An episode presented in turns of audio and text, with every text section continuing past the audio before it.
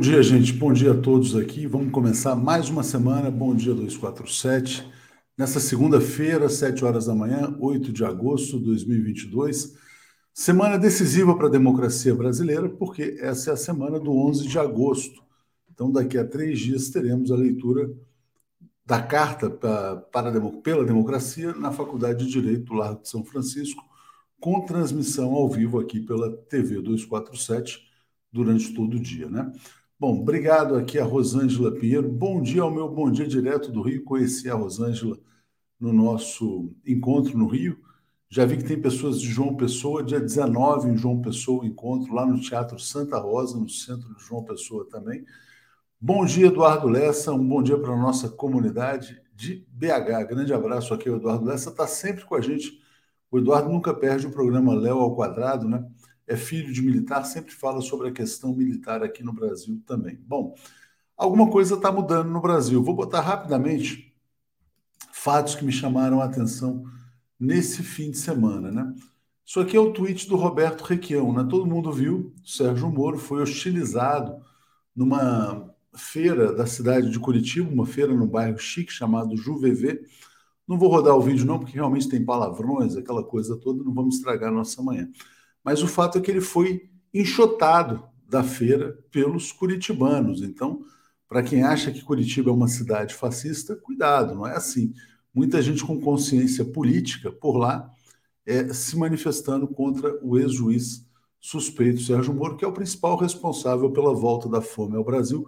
Por quê? Porque sozinho destruiu 4 milhões de. 4, não sozinho, na verdade, né? mas foi o principal agente da destruição de 4 milhões e meio de empregos no Brasil a destruição de emprego promoveu um golpe de Estado, que foi a deposição da ex-presidente Dilma Rousseff, e a deposição da ex-presidente Dilma Rousseff produziu a mudança na política de preços da Petrobras, que sugou a renda do povo brasileiro. Então, houve destruição de emprego, destruição de renda. O resultado está nas manchetes de hoje, está na Folha de São Paulo. 20 milhões de pobres nas grandes metrópoles brasileiras. Né? Então, o povo curitibano acordou nesse sábado. No domingo, né, o Bolsonaro resolveu ir a um jogo do Palmeiras. Foi a churrascaria Laço de Ouro, né? Então tava lá, tinha um cordão de puxa-sacos, puxando aplauso, tava lá o como é que chama? O homem da Avan lá, o empresário, estava lá aplaudindo com aquele seu terno verde e amarelo, mas o povo se manifestou. Ele foi muito vaiado nessa churrascaria Laço de Ouro. A gente publicou o vídeo, o vídeo teve ampla repercussão mais de 2 milhões de visualizações, né, um vídeo postado no Twitter que mostra a revolta dos brasileiros com o Jair Bolsonaro. Não satisfeito, ele sai dessa churrascaria, vai ao estádio do Palmeiras, né, para o jogo Palmeiras e Goiás, e vou botar aqui um vídeo. Quem quiser procurar, vai lá no Data Povo, no Twitter, né, tem uma hashtag puxando assim Data Povo. Também não vou rodar os vídeos, mas evidentemente todo, mundo, todo mundo aqui mandando o Bolsonaro para aquele lugar. Né? Então, aqui a torcida do Palmeiras não compactua também com fascistas, muito embora a direção do Palmeiras tenha feito uma postagem indecorosa, né? celebrando a presença do inominável no, no jogo de futebol. Então, realmente, a situação para ele está muito complicada, ele está cada vez mais. Ele dizia né, que o ex-presidente Lula não podia botar os pés na rua, e o Lula tem feito comícios gigantescos, né? não comícios, esses encontros ali, que na verdade ainda não começou a campanha. É, mais, mais de 50 mil pessoas em Teresina, mais de 20 mil pessoas em Fortaleza. Lula tem arrastado multidões. E o Bolsonaro leva uma pequena claque que tenta puxar o saco, mas o povo está se manifestando contra ele. Significa que tudo indica que o ex-presidente Lula vencerá as eleições, né? Já em 2 de outubro, já em primeiro turno. Essa é a tendência, pelo menos das pesquisas, principalmente depois da, de consolidar suas alianças, e o Brasil pode se ver livre desse grande pesadelo. Né? O pesadelo que tem dois grandes protagonistas, Sérgio Moro vaiado em Curitiba, Bolsonaro vaiado na cidade de São Paulo. Vamos seguir aqui então com as notícias internacionais. Comentário de Zé Reinaldo. Bom dia, Zé. Tudo bem com você? Bom dia, Léo. Bom dia, comunidade. Tudo bem? Boa semana a todos. Boa semana, Zé. Brilhando aí no plantão. Fez bom dia sábado, domingo. Muito obrigado, Zé. Tudo bem com você? Tudo ótimo. Menos pelo futebol, com essa liderança aí do Palmeiras. Mas deixa quieto. Palmeiras está com tudo, nessa né? direção que vacila, né? Porque gosta muito de receber o Bolsonaro no estádio Exato. contra a sua própria torcida, né? Como a gente estava mostrando aqui. Com certeza. Zé, vamos falar da data de hoje, dia 8 de agosto. Ontem foi o aniversário do Caetano Veloso, né? 80 anos. E hoje? 80 anos. Publicamos uma matéria falando do genial Caetano Veloso, matéria que teve muito acesso na nossa edição. É, falamos dele também durante o programa Bom Dia. É uma figura é, destacadíssima na cultura brasileira, né? um dos maiores artistas da nossa música popular, com grande versatilidade também, incursões pelo cinema, na literatura. Enfim, é uma figura importante e que merece, de fato, todas as homenagens. É, de hoje, eu queria destacar o seguinte: hoje é Dia Mundial do Gato. E o gato é um animal que está presente na casa de 30 milhões de brasileiros. É impressionante e é, é considerado o animal mais popular é, do mundo em termos assim, de animal doméstico presente nas casas das pessoas. E queria lembrar a figura destacadíssima também do Emiliano Zapata, que nasceu num dia como hoje, no ano de 1879. Ele jogou um papel importante na Revolução Mexicana, morreu muito cedo, aos 39 para 40 anos, mas deixou um legado importante de combatividade na luta pelos direitos do, dos camponeses do México e de todo o povo mexicano, obviamente. Pessoal, falando aqui dos gatos, né? Eu tenho dois. Alguém falou, eu tenho dois, eu também tenho dois, né? Duas, na verdade, né? Thelma Guelpa dizendo: faltam 146 dias para a grande festa da vitória. Boa semana a todos. Né?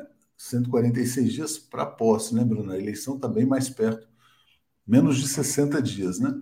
É, e aqui é, tinha um comentário bem interessante agora eu não estou achando também. Bom, queria só registrar também, vamos falar mais sobre isso, né? A tragédia representada pelo bolsonarismo, né, Zé? Você certamente viu a notícia no fim de semana. Campeão mundial de jiu-jitsu assassinado por um policial é, num show de pagode no Clube Sírio, em São Paulo. Então as pessoas saem para se divertir. O cara lá estava com a sua família, o policial chegou mexendo com todos, pegou uma garrafa de uísque que estava em cima da mesa, foi imobilizado, depois voltou e assassinou um campeão mundial brasileiro. Né? Muito triste, né? Lamentável, nós estamos vivendo um ambiente assim de violência no Brasil, de intolerância, e que resulta nessas tragédias. Todo dia acontece uma tragédia desse tipo e sempre relacionadas com figuras detestáveis que seguem aí o inominável e que dão um péssimo exemplo para o país, né? E amedrontam as pessoas. Mas é preciso. Mas hoje as pessoas não têm mais segurança para se divertir. Quer dizer, o cara vai num show, não sabe se tem um maluco na mesa do lado, né? A pessoa entra armada num Isso. clube né? e comete um assassinato. Hoje Exatamente. também tem outra matéria importante dizendo que muitos desses atiradores desses clubes né, têm uh, circulado uh, muito fora do que a regulamentação prevê, né? Porque diz o seguinte: não, o cara está lá, é atirador, ele pode ir armado de casa para o clube de tiro e voltar para casa. Né? Mas, evidentemente, eles estão circulando aí impunemente. Né? Amo gatos, diz aqui a Leila Borges. Tenho 13, todos resgatados. Parabéns aqui a Leila por cuidar dos animais, né? O Caê está dizendo a chamada defesa da honra, né? Pois é, o cara foi lá, mexeu, agora está lá, está tá preso, está em cana. Será que se arrepende, né? Enfim, todos eles estimulados pelo discurso de ódio. Zé, mas teve um grande fato na América Latina que foi a posse do Gustavo Petro. Vamos falar sobre boas notícias, né? Paz, unidade e mudança, marcando o primeiro discurso presidencial. Está aqui ele ao lado da Francia Marques. Diga, Zé. Foi um magnífico acontecimento. A posse se realizou naquela enorme Praça Bolívar, é, bem no centro de Bogotá. Milhares e milhares de pessoas. Uma festa linda, é, com muito simbolismo, né? aquela parte que ele pede, ele dá a ordem. Eu ordeno que tragam aqui a espada de Bolívar, que tinha sido sonegada pelo protocolo, ainda sob controle do Ivan Duque. É, houve ali um, um interregno né, até que chegasse a espada de Bolívar, que é o grande símbolo é, da pátria colombiana, da pátria venezuelana, e ele fez um juramento ali de como, é, fazendo alusões ao papel que a espada de Bolívar joga na luta pela libertação da Colômbia e da América Latina. De resto, o discurso dele é, pegando nas questões centrais que ele abordou desde a campanha eleitoral, como está ressaltado na matéria, consolidar o processo de paz. Aliás, a espada de Bolívar tem muito a ver com isso, como também a poma da paz que ele tinha pedido. É, processo de paz que tinha sido assinado pelo, por um dos ex-presidentes, o João Manuel Santos, mas que este último presidente, o Ivan é, Duque, se recusou a aplicar todos os, os acordos que foram assumidos, as cláusulas todas que foram estabelecidas. Então, esse é um compromisso importante. Além disso, unificar o país, unir o país, mobilizar o povo na luta por mudanças. Claro que ele vai ter que fazer mudanças de maneira gradual, levando em conta a correlação de forças, uma aliança ampla que ele consertou para conseguir maioria no Congresso, mas ele está disposto a levar adiante um programa de crescimento econômico, de desenvolvimento nacional, de atendimento das reivindicações é, dos movimentos sociais colombianos e a luta ambiental, que é uma luta defendida pela querida é, Francia Marques, que é uma líder carismática e que sustentou essa bandeira, além da questão da mulher, durante a campanha eleitoral. São grandes as expectativas, vamos aguardar como vão ser os primeiros dias do governo do Gustavo Petro. A gente deseja boa sorte. Boa sorte, toda, toda a sorte do mundo ao Gustavo Petro e, Colômbia, e aos colombianos. Né? Wilton Santos está dizendo: vencer as eleições é metade da batalha, a outra metade é derrotar o imperialismo e o neoliberalismo, certamente. Muitos gateiros aqui na TV 247, viu? A gente não sabia, dá para criar uma subcomunidade só de gatos aqui. A Tânia Yasmin está dizendo: tenho cinco também, todos resgatados, né? Muito legal. É, bom, Zé, vamos continuar aqui então. É, também sobre a Colômbia, Maduro parabenizando Gustavo Petro, pedindo a reconstrução da Irmandade com base no respeito né, e no amor. Né? Lembrando que Venezuela e Colômbia são países irmãos, né? Então, diga, Zé. Exatamente. Nós destacamos essa matéria exatamente pela importância estratégica que tem as relações bilaterais entre Colômbia e Venezuela, que foram cortadas por conta de provocações que o governo de extrema-direita do Ivan Duque realizou contra a Venezuela, fazendo incursões, é, promovendo incursões de mercenários no território venezuelano. Uma dessas incursões era de mercenários para assassinar o presidente Nicolás Maduro, o que acarretou o corte das relações. Historicamente, esses países sempre estiveram juntos. Simão Bolívar é o libertador de ambos os países, o título é o Libertador de Simão Bolívar, é, tem sua origem no papel que ele desempenhou na luta pela independência de um e de outro país. Naturalmente, também do conjunto dos países ali da região, é, da circunvizinhança da Colômbia e da Venezuela. Então, é, a base para uma integração maior da América do Sul e até mesmo latino-americana a partir do governo colombiano são as relações corretas e maduras é, com a Venezuela, que a gente espera realmente se consolidem e o, ambos os países se tornem um polo irradiador de democracia e progresso social na região. Tomara. Obrigado aqui a Diana Silveira, Zé, dizendo, ó, quero muito agradecer à TV 247 que nos ajudou a passar por esses anos de bolsonarismo com um pouco de esperança que esse pesadelo vai passar com a eleição do nosso presidente Lula. Tomara, vai passar, mas ainda faltam né, alguns dias toda a mobilização é necessária, porque realmente não dá mais, né? 20 milhões de, de pobres nas grandes metrópoles brasileiras. E o Bolsonaro, na verdade, ele é o, a expressão da política que causa esse resultado, né? neoliberal, né? Enfim. Trazendo aqui, então, uh, Zé, a notícia do Chile, que quer reverter a questão do neoliberalismo, mas vem enfrentando muitas dificuldades. Governo Petro com muitas resistências lá. E a rejeição à nova Constituição que institui direitos no Chile continua em vantagem. Diga, Zé. Governo Boric. Boric, eu falei o quê? Pedro. Pedro, Pedro. Estava com Pedro em mente. Boric. É, a gente estava falando dele. Bom, então é isso. Infelizmente, as coisas no Chile ainda estão muito indefinidas. O Boric continua é, sofrendo um, alguma rejeição. A maioria do eleitorado pesquisado do Chile ainda rejeita o seu governo, desaprova o seu governo. É, eu acho que há tempo para reverter, não tenha dúvida, ele está no começo do mandato, mas o que mais preocupa é o índice de é, reprovação ao texto constitucional que irá a plebiscito dentro de menos de um mês. Está programado para o dia 4 de setembro é, um plebiscito que vai dizer sim ou não à nova Constituição que foi aprovada pela Assembleia Constituinte, que lá eles chamaram de Convenção Constitucional, cuja eleição e cujos trabalhos resultaram daquela rebelião popular é, no Chile e resultaram de também um plebiscito que aprovou por imensa maioria que o Chile deveria ter tido, como teve, uma constituinte exclusiva e elaborar um texto inteiramente novo. Então, essas pesquisas que dão a rejeição ao texto constitucional novo é, contrariam aquela tendência que vinha é, evoluindo no Chile em favor de uma mudança mais profunda. Chama atenção que na pesquisa se registra que o, é, essa parte do eleitorado que rejeita o novo texto constitucional diz que está com medo é, das mudanças que é, o texto constitucional possa provocar.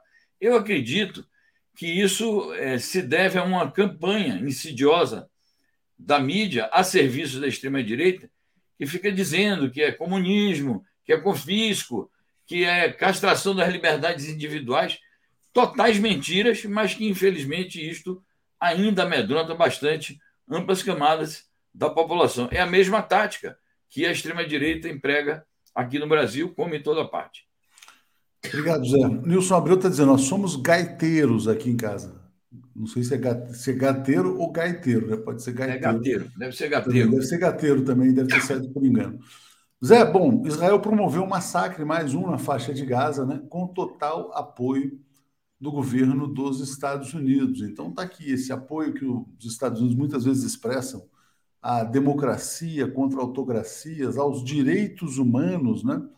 É, muitas vezes não passa de retórica vazia.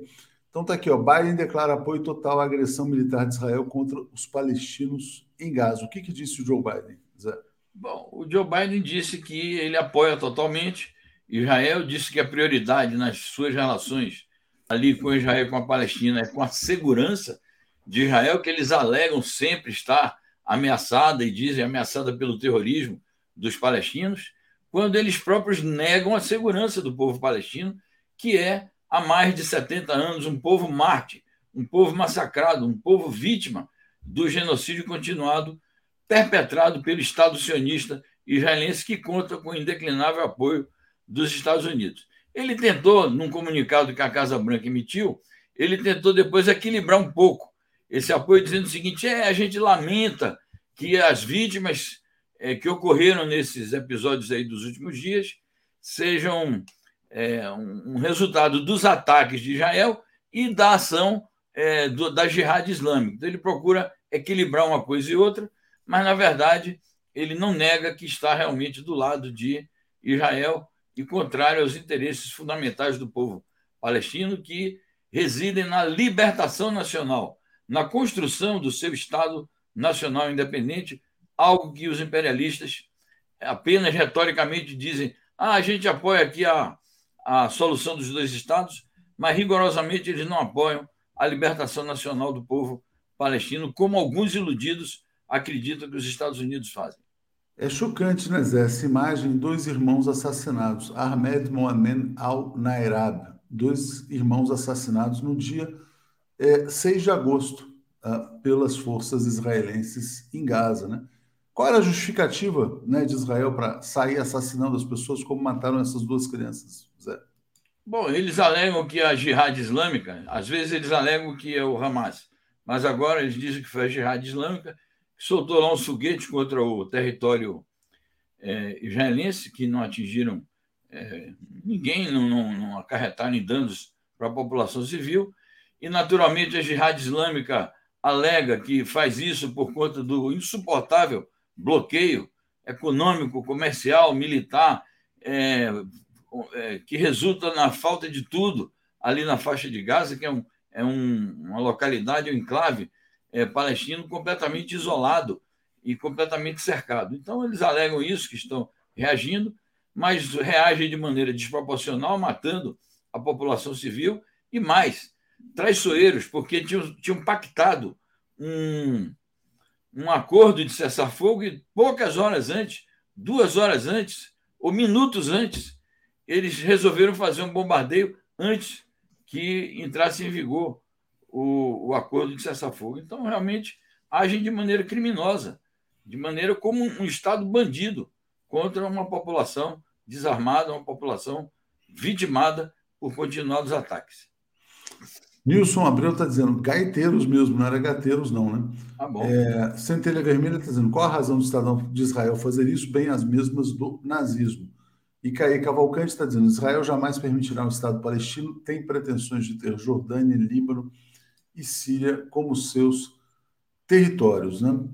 É, Wesley Dourado aqui fazendo um comentário né, contra, contrário à agressão, dizendo irônico aqui, na verdade, dizendo que as crianças provavelmente são terroristas armadas com brinquedos. Né?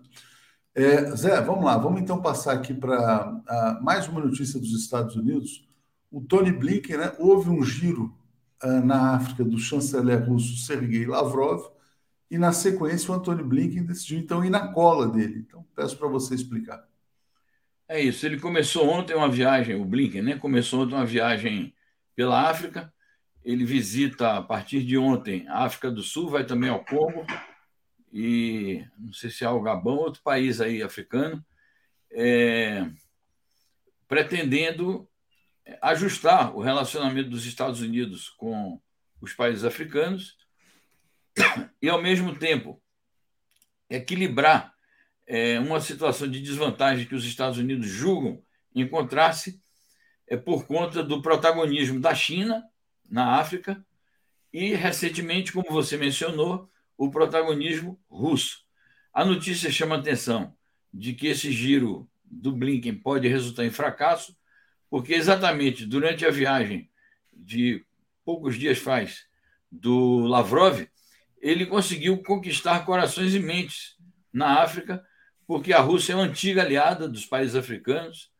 Eu tenho comentado aqui em outras ocasiões que os países africanos têm uma memória, têm viva na memória é, a lembrança da, da cooperação bastante frutífera com a antiga União Soviética em todos os terrenos, e tudo isso então dificulta que os Estados Unidos consigam adesão aos seus planos neocolonialistas com a própria África e aos seus planos de adesão da África às sanções contra a Rússia. A África tem se negado a aderir a essas sanções porque sabe que elas serão em prejuízo dos próprios países africanos. Então, eu acho que o, o Blinken vai ficar na retórica e não vai conseguir tantos resultados práticos. Deixa eu agradecer aqui ao Nilson, Zé. Ele está dizendo: o corretor errou novamente, é gateiros, não é gaiteiros, não, então é gateiro. E o Manuel Gonzalez dizendo: o nazi-sionismo assassino esmagando o povo palestino. Vamos então dar likes aqui, como diz a Cris Recondo, e vamos em frente aqui com o nosso bom dia. Zé, então vamos falar sobre China, né? essa tensão ah, que está acontecendo lá por conta de Taiwan. É, eu quero botar aqui essa notícia dizendo: ó, China defende o abandono das negociações com os Estados Unidos e anuncia novos exercícios militares em torno de Taiwan. Essa é, inclusive, a manchete hoje da Reuters parece que foram exercícios militares mais vamos dizer assim, quer dizer, contundentes, né? Foram os mais contundentes, os mais abrangentes, exercícios sem precedentes ali no Estreito de Taiwan, que é o, aquela faixa ali de mar que separa o continente da ilha, ambos territórios da República Popular da China. As manobras militares, como nós já assinalamos aqui nos últimos dias, inclusive dedicamos todo um programa a isso no sábado, essas manobras foram a reação mais enérgica que a China adotou contra a visita provocativa da presidente da Câmara dos Representantes dos Estados Unidos, eh, Nancy Pelosi, a Taiwan. Visita que ela fez a despeito de todos os apelos, avisos e advertências do governo da China que não o fizesse, porque consideraria uma violação é, da própria soberania territorial e nacional da China é, assim como uma violação de um princípio internacional com o qual os Estados Unidos estão comprometidos, que é o princípio de que no mundo existe apenas uma China. As manobras, os exercícios militares terminaram ontem, domingo, mas a China diz que poderá continuar a realizar outras manobras, outros exercícios, para dar uma demonstração de quem tem a iniciativa e o controle naquela região do Estreito de Taiwan é ela a República Popular da China. Quanto ao abandono das negociações com os Estados Unidos no teatro de operações, foi também uma demonstração de que a China não está aqui para tolerar as provocações estadunidenses e, portanto, o que aconteceu foi o seguinte: as autoridades militares americanas ficaram ligando incessantemente para as autoridades militares chinesas durante a realização dos exercícios, e a China então se recusou a atender às ligações e disse o seguinte: a nossa cooperação militar, os nossos entendimentos estão momentaneamente suspensos. E colocou também a questão dos entendimentos na área ambiental, que é uma área em que mais havia cooperação entre a China e os Estados Unidos. É possível, claro, que essa, esses contatos sejam retomados, mas é preciso anotar o seguinte: as relações entre China e Estados Unidos jamais serão as mesmas enquanto os Estados Unidos persistirem nesse caminho perigoso de violar um princípio que a China considera sagrado em suas relações internacionais, que é o princípio de que existe uma só China no mundo. Não, e o ponto é o seguinte, Zé, os Estados Unidos nunca recuam, né? Então, ah, como eles nunca recuam, as relações jamais serão as mesmas. Família Gato está aqui nos apoiando, obrigado. Ficou feliz aí com o comentário hoje do Zé Reinaldo sobre o dia do gato, né? É, mais uma notícia aqui sobre a China, então está aqui, ó. A chancelaria chinesa compara a política externa dos Estados Unidos com o assassinato de George Floyd. Explica para a gente essa declaração da rua Tuning, uh, Zé. Ela é a porta-voz oficial da chancelaria chinesa, sempre está presente nos noticiários. Ultimamente, as televisões têm sido obrigadas a mostrar a imagem dessa é, porta-voz da chancelaria, porque ela diariamente está fazendo comunicados oficiais. Bom, ela faz uma comparação, ela diz o seguinte: os Estados Unidos querem impor à comunidade internacional o mesmo padrão policialesco e assassino que impuseram na questão do George Floyd, em que a atitude policialesca é, das autoridades policiais estadunidenses resultaram na morte por sufocamento do, é, do cidadão negro George Floyd. Então ela diz isso, eles querem fazer o mesmo com a comunidade internacional, querem atuar como polícias do mundo e sufocar as aspirações à independência, à autonomia, à autodeterminação de todos os países. Foi uma metáfora que ela usou para acusar é, a, a, o comportamento diplomático dos Estados Unidos como um comportamento depredador e assassino das normais relações internacionais. Muito bem. Zé, e aí eu tenho aqui mais uma notícia internacional que eu vou botar e uma outra muito importante que acabou de entrar na Reuters aqui. Antes, vou botar só essa aqui rapidamente. Né? Em meio a essas tensões, o Guterres tem feito alerta sobre a questão nuclear. O secretário-geral da ONU está dizendo não haverá ONU capaz de responder se o conflito nuclear estourar. Diga, Zé. É muito importante que o secretário-geral da ONU esteja fazendo esses, é, essas advertências. É, na última semana, esse tema voltou à tona porque realizou-se na ONU o, a conferência revisora do Tratado de Não Proliferação Nuclear, que é algo que ocorre periodicamente, e lá na, naquela conferência ele já tinha feito esta advertência, e o secretário de Estado eh, norte-americano, Anthony Blinken, ele mais uma vez se recusou a fazer algo que o secretário-geral da ONU exige, que é o seguinte: uma declaração solene dos países detentores de armas nucleares de que jamais serão o primeiro, cada um deles jamais será o primeiro país a usar a arma nuclear. Que a arma nuclear seja é, mantenha o seu caráter dissuasório e não um caráter agressivo. Ao contrário, o Blinken disse lá o seguinte: em condições extremas, nós poderemos utilizar a arma nuclear. Então fica uma coisa vaga e fica uma ameaça é, nós chamamos a atenção aqui quando lembramos, anteontem, o, o atentado, a bomba atômica sobre Hiroshima e, na, e Nagasaki, porque o de Hiroshima foi no dia 6 de agosto. Nós lembramos o seguinte: os Estados Unidos jamais pediram desculpa por este crime de lesa humanidade. E a alegação que eles faziam de que não, aquilo era para fazer o Japão é, capitular, já estava certo que o Japão iria capitular. A guerra já tinha acabado na Europa.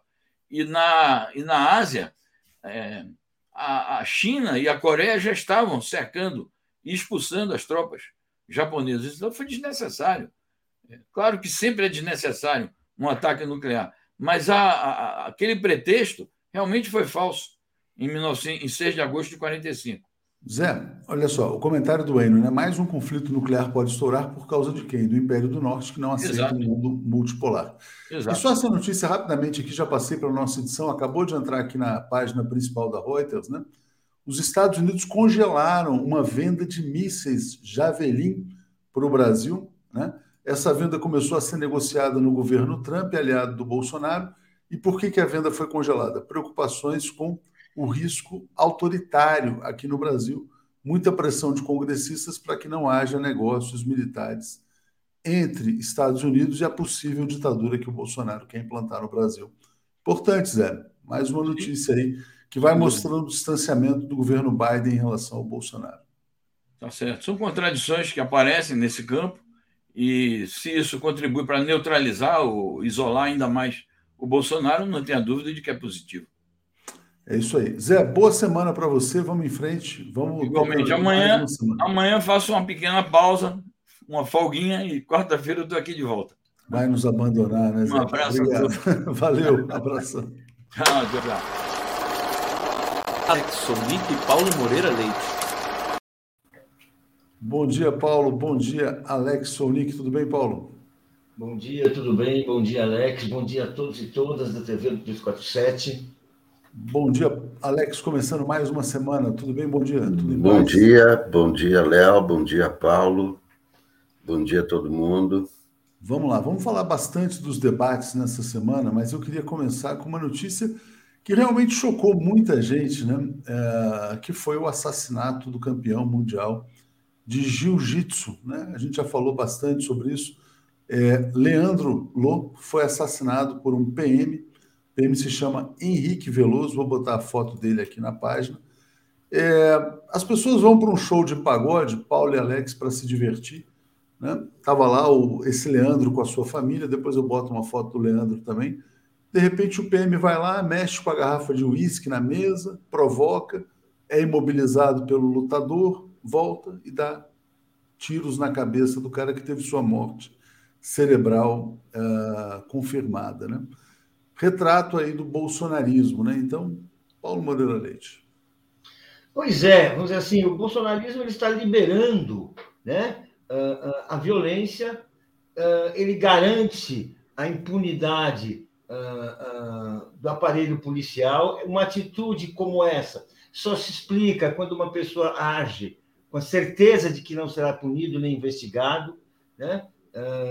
Vamos acompanhar o resultado de, disso que, de, desse episódio, ah, talvez até pela importância da vítima ah, haja um, um, certo respeito póstumo por sua vida, mas o fato é que isso, é, isso traduz uma situação ah, de insegurança, incerteza e medo que o Bolsonaro instalou no país.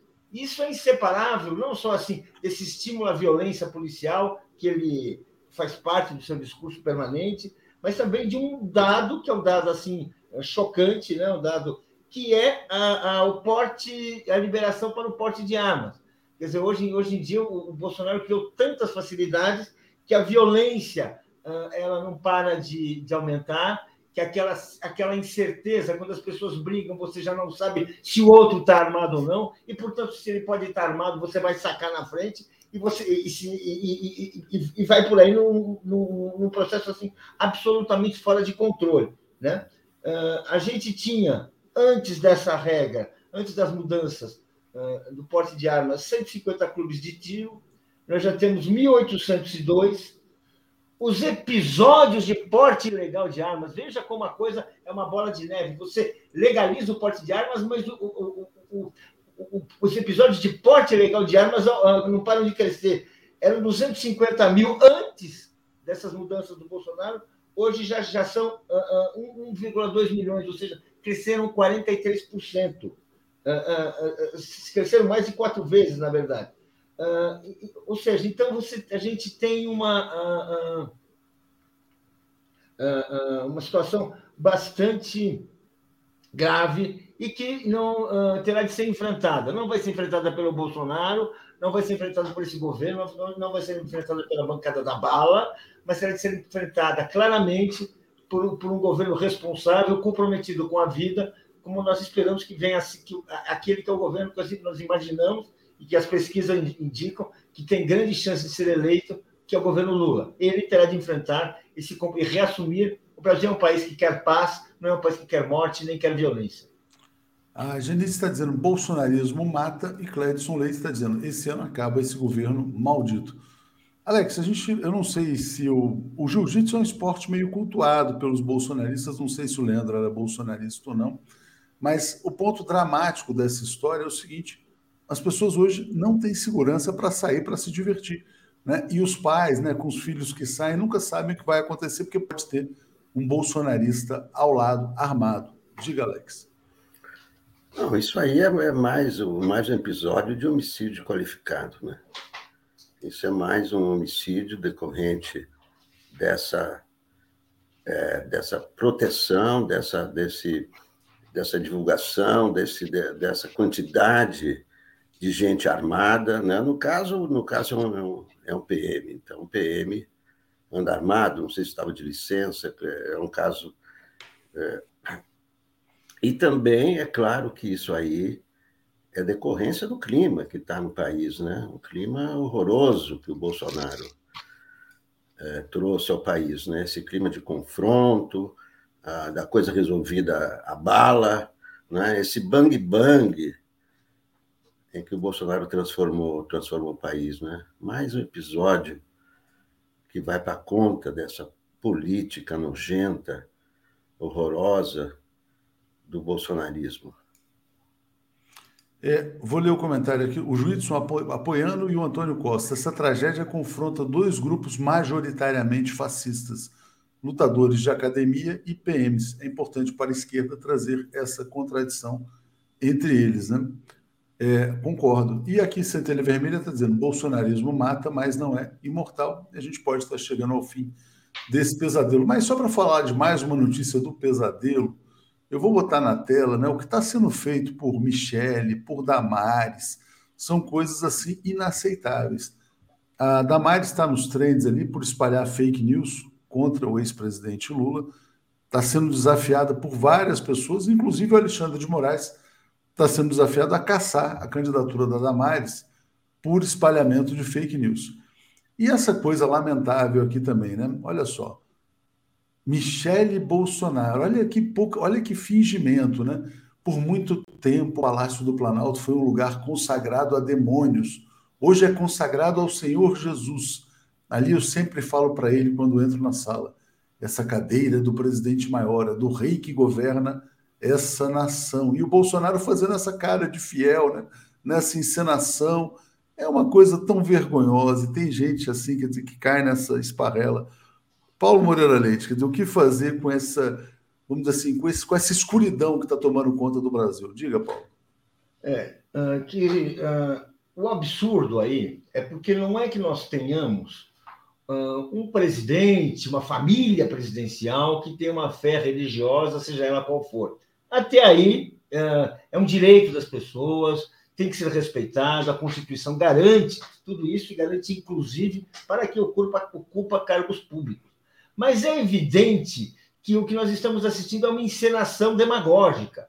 Nós estamos assistindo a, um, a, um, a, uma cena né, no qual a, a Michelle Bolsonaro e o, e, o, e o Jair Bolsonaro, o casal presidencial, fazem uma, um teatrinho para comover a, a, população, para tentar assim usar assim a fé religiosa que ah, muitas pessoas têm politicamente, apresentar-se como vítima, apresentar-se, ou seja, tirar, faturar com isso. É aquilo, eu não sei se vocês lembram aquela, aquela passagem bíblica, os vendilhões do templo. O que nós tivemos aqui são os vendilhões do Palácio do Planalto, que ficam como essa, como essa afirmação, que ali eram os demônios que estavam ali, ou seja, são aquelas pessoas que querem mistificar, querem usar a religião para enganar a população. E é isso que ela está fazendo é, é assim, é inacreditável. E assim, as lideranças religiosas assim, responsáveis precisam ter o dever de esclarecer seus fiéis do que, do que, do que se trata isso. Isso aí é uma encenação. é, não, nada tem a ver com religião, é man, tentativa de manipular a fé, é uma vergonha. Vergonha completa. Bom, Sara Souza está dizendo: essa mulherzinha merece o furúnculo que chama de marido. Cláudia Barros dizendo: as fake news deveriam ser desmentidas em horário nobre nas TVs abertas, pagas por quem publicou, né? E aqui vou botar só um tweet aqui do jornalista Fábio Panunzio, está dizendo: Dona Micheque tem razão ao dizer que o Planalto foi consagrado ao capeta. Não sei quanto entende de religião, mas ela sabe o marido que tem, né? Acho que o Fábio tem toda a razão. Alex, o que você diria sobre esse caso da Michele Bolsonaro com essa história de capetas no Palácio do Planalto? Ah, isso é uma campanha sórdida, uma campanha eleitoral, campanha sórdida um retrocesso imenso. Parece que a gente está vivendo na Idade Média, no tempo da Inquisição. Que horror!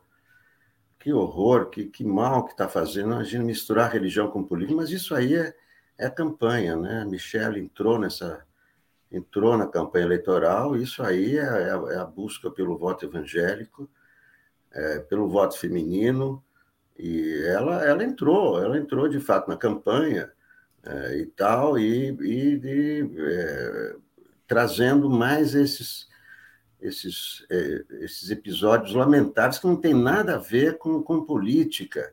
Quer dizer, é, é, é esse governo está tá, misturando política com religião, política com, com, com militares, deturpando. Esse é mais, é mais uma prova da deturpação da democracia.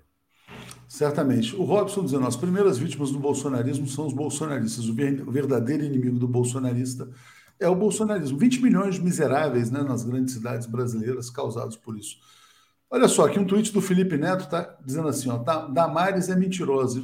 Eu a desafio a me processar para que eu prove na justiça que é mentirosa. Ela fala num vídeo que está lá disponível, está lá, não foi apagado ainda, ainda não teve providências aí do Alexandre de Moraes governo Lula ensinava em cartilha como os jovens deveriam usar crack.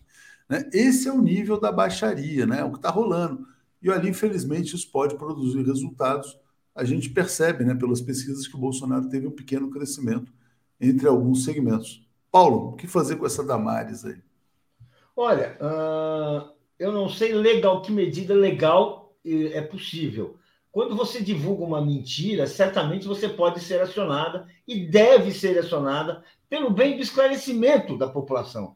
A população precisa saber que isso é assim uma mentira, é uma inversão e que, e, que as partes atingidas, acusadas, eh, repudiam isso e, e, e acionam na justiça. Porque isso não pode permanecer. Isso é realmente uma falsidade. A maioria da população não acredita mas sabe que isso é uma falsidade. A credibilidade desse governo cai dia após dia, isso se reflete nas pesquisas eleitorais, mas não se pode deixar que sobre um resíduo de credibilidade a uma mentira desse tipo.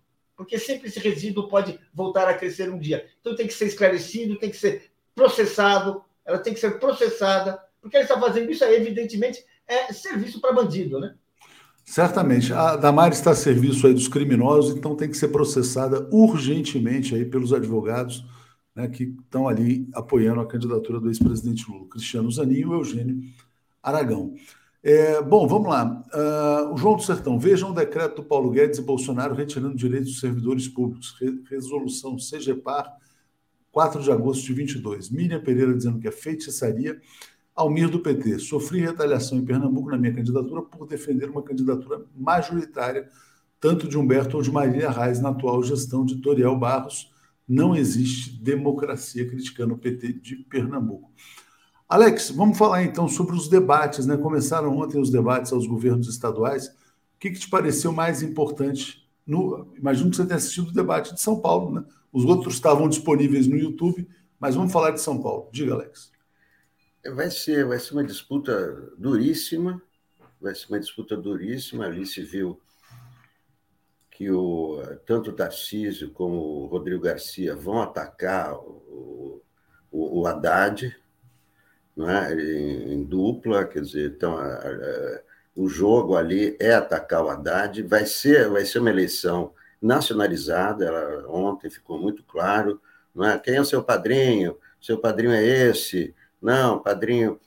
Agora, vai ser uma eleição, é, vai ser uma campanha difícil, né? a campanha na rua começa começa daqui, daqui a oito dias, de, eh, mais dez dias para, para a campanha na televisão. Esse, o Rodrigo Garcia está é, crescendo nas pesquisas, então é, é, tudo indica tudo indica um, um, um, segundo turno entre o Haddad e o, e o Rodrigo Garcia vai, vai ser uma disputa duríssima aqui em São Paulo, porque é, tem o seguinte também, os outros, o Vinícius Poit e o outro, o tal do Elvis, né, do, do, do, PDT, são todos, são todos adversários do Haddad. Então, o Haddad vai, vai ter que fazer uma campanha muito, é, muito consistente.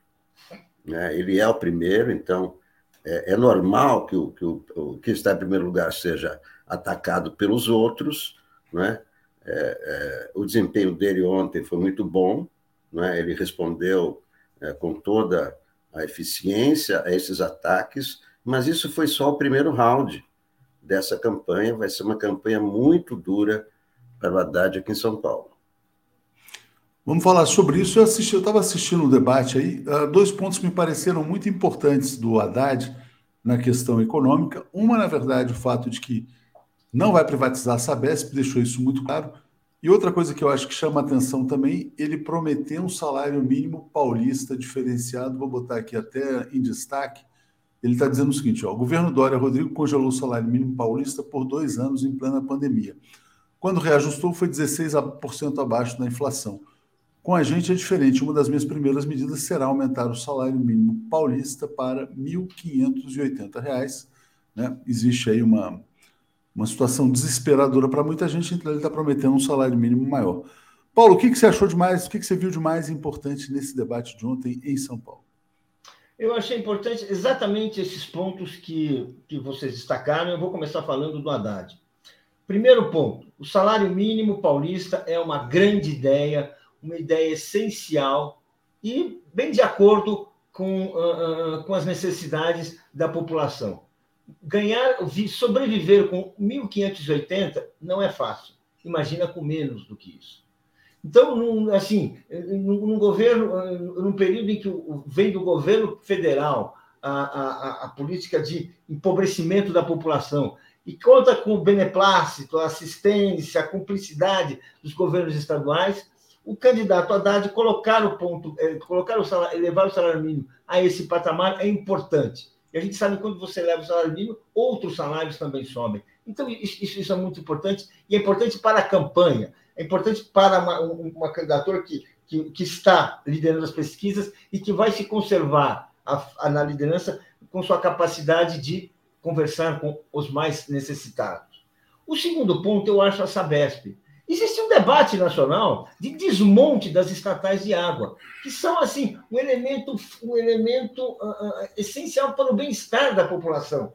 Uh, transformar a água em mercadoria é mais que, a, que é o resultado da privatização, que é o que ocorre em várias, já ocorre em vários estados. Você tem assim, a água não só passa a se tornar a subir de preço, naturalmente, porque ela vira objeto, de lucro de quem, de quem assumiu aquele negócio, como você passa a utilizar a água no sentido como negócio. Então, às vezes, a água é, não, não vai para os bairros pobres, você corta o subsídio, você corta aquela água, aquela, aquele serviço com desconto nas periferias, ou seja, e ao colocar, ao, ao, ao assumir a defesa da Sabesp, um, Haddad coloca uma questão política na mesa o Estado não está à venda e o direito como da água não é, não está sujeito a negociações. Isso é politicamente importante. E dois, o elemento essencial para o nosso bem-estar, né? Porque água é tudo. Água é para banho, água é para matar sede, água é para cozinhar, é para lavar roupa, água é para. É, ou seja,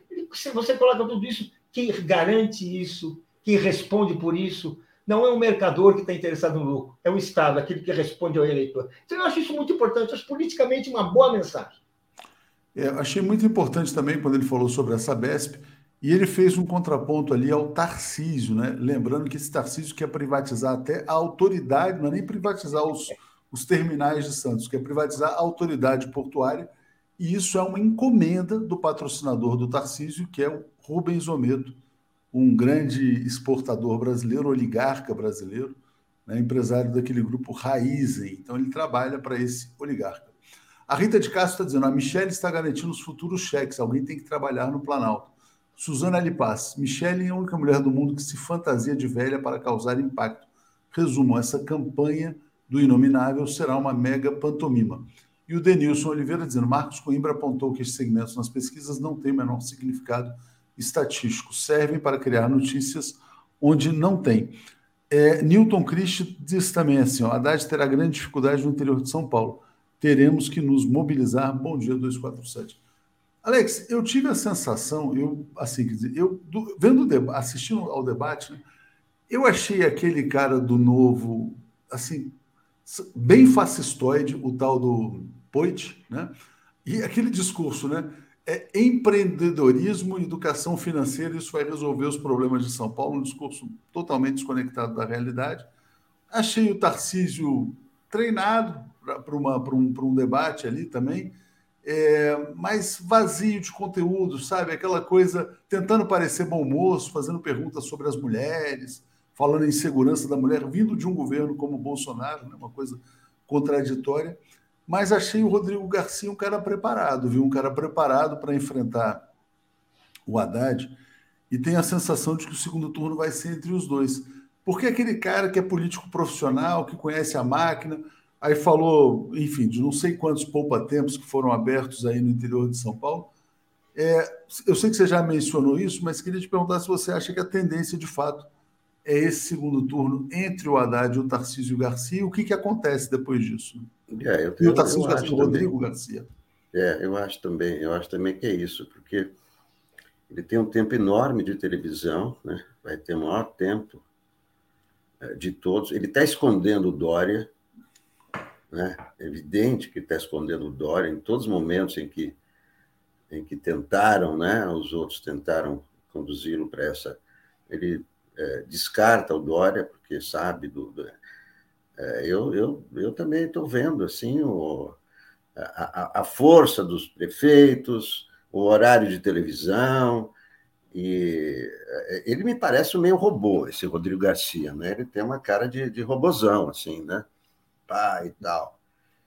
Mas é, mas tem essa tem essa coisa aí, né? Tem essa essa primeiro que é reeleição, né? Apesar de não ser ele, ser porque ele está com a máquina na mão, né? né? E os prefeitos são tucanos. É por isso que eu estou dizendo, vai ser um embate muito duro para o pro, pro Haddad, principalmente no interior. E aí, e aí é que entra a questão da vice do, do, do Haddad, a mulher do, do Márcio França, porque a hora da, na hora da campanha, o Márcio França, tanto o Márcio França como o Alckmin, tem que ser os cabos eleitorais do Haddad no interior de São Paulo. Acho que essa é a prioridade da candidatura Haddad. Eu acho que na capital ele, ele está muito bem. Agora, o interior, o interior precisa ser trabalhado, e aí, e aí que eu achei acertada a indicação da. É, é, é uma indicação difícil de engolir, né? Porque parece que o Márcio França é um coronel em São Paulo, né? Vai para o Senado, indica a mulher para vice, mas talvez tenha lógica não. política mesmo. Não, mas tem, tem esse aspecto que é o seguinte: é, não tem como Márcio França não se empenhar na campanha do Bolsonaro. Do é isso que é o mais importante. É, é essa, essa, esse é o motivo para o França entrar de, de, de corpo e alma na Exato. campanha. E o Alckmin também entrar, que é isso que o Haddad precisa. O Haddad precisa de, de, de grandes cabos eleitorais no interior de São Paulo. É, deixa eu passar para o Paulo aqui, Alex. Eu vou ler alguns comentários aqui. Ó. É, Beto Mafra está dizendo: a tarefa brasileira é empurrar os fanáticos de volta para o esgoto. Cadu Lacerda está dizendo: cá entre nós vai ser necessário fazer uma completa desratização das instalações do Planalto para valorizar nossas origens afro uma lavagem do Senhor do Bonfim na rampa do Alvorada. Seria lindo. Thaís Neves, os milicos continuam dizendo que farão apuração paralela. Ali agora, estou impressionada, né? Realmente eles vão passar um papelão. Mas, Paulo, vou te passar para falar sobre essa questão também, porque me, eu achei bem estranho, né, quando eu vi a confirmação da mulher do Márcio França, vice do Haddad, eu acho que é um ponto que merece ser questionado. E quero só trazer um ponto aqui também do debate do Rio de Janeiro, que também foi nacionalizado, né? Teve essa questão do Freixo falar do Lula, o Rodrigo Neves não falou do Ciro Gomes, o, o outro escondeu o Bolsonaro, que é o Cláudio Castro. Mas teve um, uma coisa que está sendo explorada já nas redes como uma gafe do Marcelo Freixo. Por quê? o Rodrigo Neves falou em experiência, né? E aí o Freixo falou assim: o Rio não quer a experiência de quem já foi preso. Né? E isso pegou mal, né? Porque assim, essa questão da. Assim, quer dizer, a prisão do Rodrigo Neves foi uma prisão política, assim como a prisão do Lula foi uma prisão política também, né? Então tem esse aspecto lá do Rio de Janeiro, mas antes fala de São Paulo sobre essa questão do, da mulher, da vice do Haddad, esposa do França. Vamos lá. Pois é, né? Está na hora do, uh, do PSB, do Márcio França, retribuir. Porque vamos dizer, vamos falar assim, ele recebeu todas as concessões que foi que gostaria. Ele é o candidato ao Senado, portanto ele vai ter uma máquina trabalhando a favor dele e colocou uma mulher, a sua esposa, que não tem assim grande tradição política, como vice. Gente, isso é ganhar na loteria sem comprar bilhete. É muito assim, vamos dizer assim. Agora, está na hora, portanto, de mostrar serviço e trabalhar pelo Haddad. Eu acho assim, vamos dizer assim, isso é uma questão assim política, uma questão assim, até vamos dizer assim, como é que se faz esse jogo? Bem, você faz tudo isso bem, porque você vai mostrar força é hora, sim, também do, do, do Alckmin entrar nessa campanha em São Paulo. O Alckmin está na hora dele mostrar sua força, sua celebrada força no, no, no, interior. Bem, e vamos dizer assim: o centro da campanha será o Haddad. E o Haddad é um grande candidato, ele, é, é ele, ele, tem, ele é politicamente superior aos seus adversários, ah, ele é, tem, um, tem um preparo uh, uh, político e acadêmico indiscutível. Portanto, vamos dizer assim, é, é, uma, é uma campanha dura, porque é São Paulo, a gente sabe São Paulo, a história política de São Paulo é, é, é, é uma história que não favorece, mas o Haddad é um candidato que favorece. O Rodrigo Garcia vai ficar querendo esconder o quê? A verdade. Ele é um homem do Dória. A história dele é a história do Dória. Ou seja, não, ah, é uma campanha difícil, sim, mas eu acho que o Haddad tem condições. É difícil, mas o Haddad tem condições, ele é melhor, e, e enfim, tem a referência nacional. A dele é o Lula. A do. A do... Não, essa coisa do Rio era o negócio do Freixo dizer o seguinte: não, dizer, pois é, não, a experiência de um A, a, do Haddad é o Lula. A, a, a do Haddad é. Quem é mesmo a referência nacional do Garcia? Ou seja, ou seja né, assim, então isso, isso, isso, é uma coisa importante, isso numa eleição, num estado tão de importância nacional tão grande como São Paulo, isso é importante. Bem, história do, essa história do Freixo e o Rodrigo, e o Rodrigo Neves, é realmente lamentável. Rodrigo Neves é uma vítima da Lava Jato carioca. Ele foi preso e a prisão dele tem tanto a ver com, com, com ilegalidades, com uh, irregularidades, como a maioria das prisões da Lava Jato. E quando um candidato fala disso, ele, sinto muito, ele deixa escapar aquele moralismo que não interessa a ninguém, aquele moralismo que fez mal ao país, que divide os brasileiros e que colaborou com Sérgio Moro, com Deltan Dallagnol, e que foi, que foi assim, parte da tragédia brasileira da qual nós queremos nos recuperar nesta campanha. A volta do Lula é um esforço para se recuperar dessa campanha. A campanha do Rodrigo no Rio também é esse esforço. A campanha de todos os candidatos de esquerda no país é esse esforço de limpar esse, essa tragédia da Lava Jato. Não convém fazer piadas, nem não sei o quê, quando a gente sabe que essa história, e o Freixo sabe, porque ele tem acesso a, a, a, a todos os processos uh, jurídicos do Rio de Janeiro, ele sabe que ele cometeu uma grande injustiça. E vou te falar uma coisa, vou te falar uma coisa. Se a gente pensa que haverá uma aliança no possível segundo turno, ele já podia começar dando um jeito de pedir desculpas para o Rodrigo. É, na verdade não dá. Esse discurso de ex-presidiário não acrescenta em absolutamente nada, né? Mas dizem que ele foi bem no debate, viu? Quer dizer, quem assistiu, eu só vi o de São Paulo, vou assistir do Rio de Janeiro ainda. O Cláudio Castro foi muito mal, não conseguindo explicar. Os, não tem como explicar, né? Os funcionários fantasmas lá do Rio de Janeiro. Ele falou: não, mas veja bem, não são fantasmas, porque eles, eles precisam do CPF para sacar o dinheiro no banco. Mas ele não disse que eles trabalham, né? Eles não trabalham, eles, eles sacam, mas não trabalham. Né? São cabos eleitorais, na verdade. Né? O Rio de Janeiro aparentemente empregou cabos eleitorais. Edgilza está dizendo: bom dia, trio sensacional. Cheguei atrasado, atrasada, mas há tempo de ouvir vocês. Obrigado. César uh, Santos, bom dia. Achei curioso na entrevista ao Fúria o Márcio França indicou que ele indicou o Alckmin ao Lula. Eu, eu sei lá, não gosto desse cara, não, mas deixa, deixa quieto, né? Eu acho ele muito estranho. Eu posso falar é... comentário? Se é mentira, é, uma, é, uma, é lamentável. E se é verdade, não é porque fica falando disso, fica se gabando disso. É, Exatamente. O que, é isso? O que, é isso? Luiz Benevides está perguntando se o Teatro Santa Rosa tem acesso a cadeirantes. Me manda um WhatsApp, Luiz. Eu vou checar lá com os organizadores, que é para o encontro em João Pessoa, dia 19 de agosto. Alex, a gente está na semana decisiva da democracia, dia 11 de agosto, daqui a pouco, quinta-feira, né?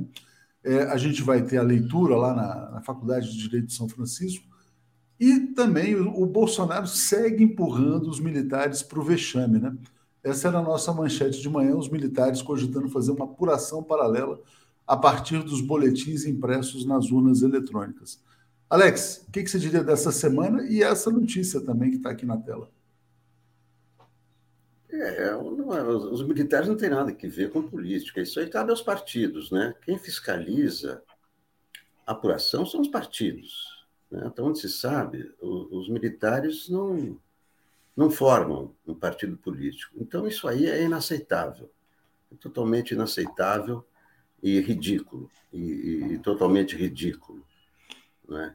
E é, daqui a três dias, né? hoje é dia 8, daqui a três dias vai, vai é, a leitura não vai ser só em São Paulo, vai ser no Brasil todo, em muitas capitais, não sei exatamente em quantas, mas isso vai ter uma repercussão enorme, vai ser, vai ser uma, uma é, intimidação para aqueles que estão planejando. É, eu vejo aí nas redes sociais os bolsonaristas convocando 7 de setembro da liberdade, não sei o quê. É, o movimento que é, é, o, o, impulso que essa carta vai dar e, e, e, vai, vai haver desdobramentos dessa não, não, é, não é que vai ter a leitura da carta e acabou vamos esperar sentados né? estão programados vários eventos depois dessa carta para assegurar primeiro um 7 de setembro como ele deve ser não um 7 de setembro em Copacabana um 7 de setembro na Getúlio Vargas não um 7 de setembro golpista mas um 7 de setembro comemorativo dos 200 anos da independência e também para garantir uma eleição sem golpismo, porque não é só o 7 de setembro, né? O 7 de setembro é uma data, não? É, é como foi, é, 31 de julho era a convocação para o esquema 7 de setembro, não aconteceu nada. Mas entre o 7 de setembro e, e, e a eleição tem quase um mês também, e é por isso que essa, os desdobramentos dessa carta pela democracia devem permanecer durante muito tempo, até, até o, dia 2 de outubro, e até mesmo impulsionar é, a corrida pela vitória no primeiro turno do Lula. Certamente. Miriam dizendo assim: ó, votos do Tarcísio vão para o Rodrigo ou para o Haddad no segundo turno, né? Bom, são, são dois candidatos de direita, né? Thaís Neves, morei 15 anos no Rio, fala em cadeia e o povo pensa em milícia, muito bandido. Paulo, é, o Breno está aqui já com a Daphne aqui na sala de espera, só vou botar rapidamente aqui na tela essa notícia aqui. Ó. Teve entrevista do dono da Natura, mais uma, explicando por que, que os, os empresários estão aderindo a essa carta lá pela democracia da USP. Estão dizendo que um golpe bolsonarista seria ruim para os negócios, né?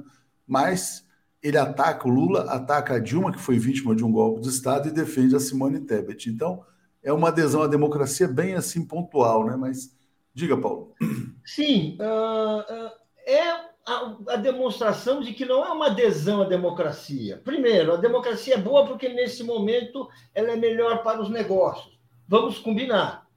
Nesse momento, até o governo americano não está nem um pouco simpático ao Bolsonaro. Então, também é. É, é por isso que é. Ou seja, a, gente, a, nossa democracia vai variar, o nosso termômetro é, é, é, será medido pelo lucro do setor privado. Bem, foi assim que nós tivemos golpes. Isso não interessa. Isso é, é, é, é, uma, é uma visão instrumental da democracia, típica de uma classe dominante que não enxerga a democracia como um princípio, que é aquilo que ela deve ser, como uma opção histórica, não, como uma contingência. Então é lamentável.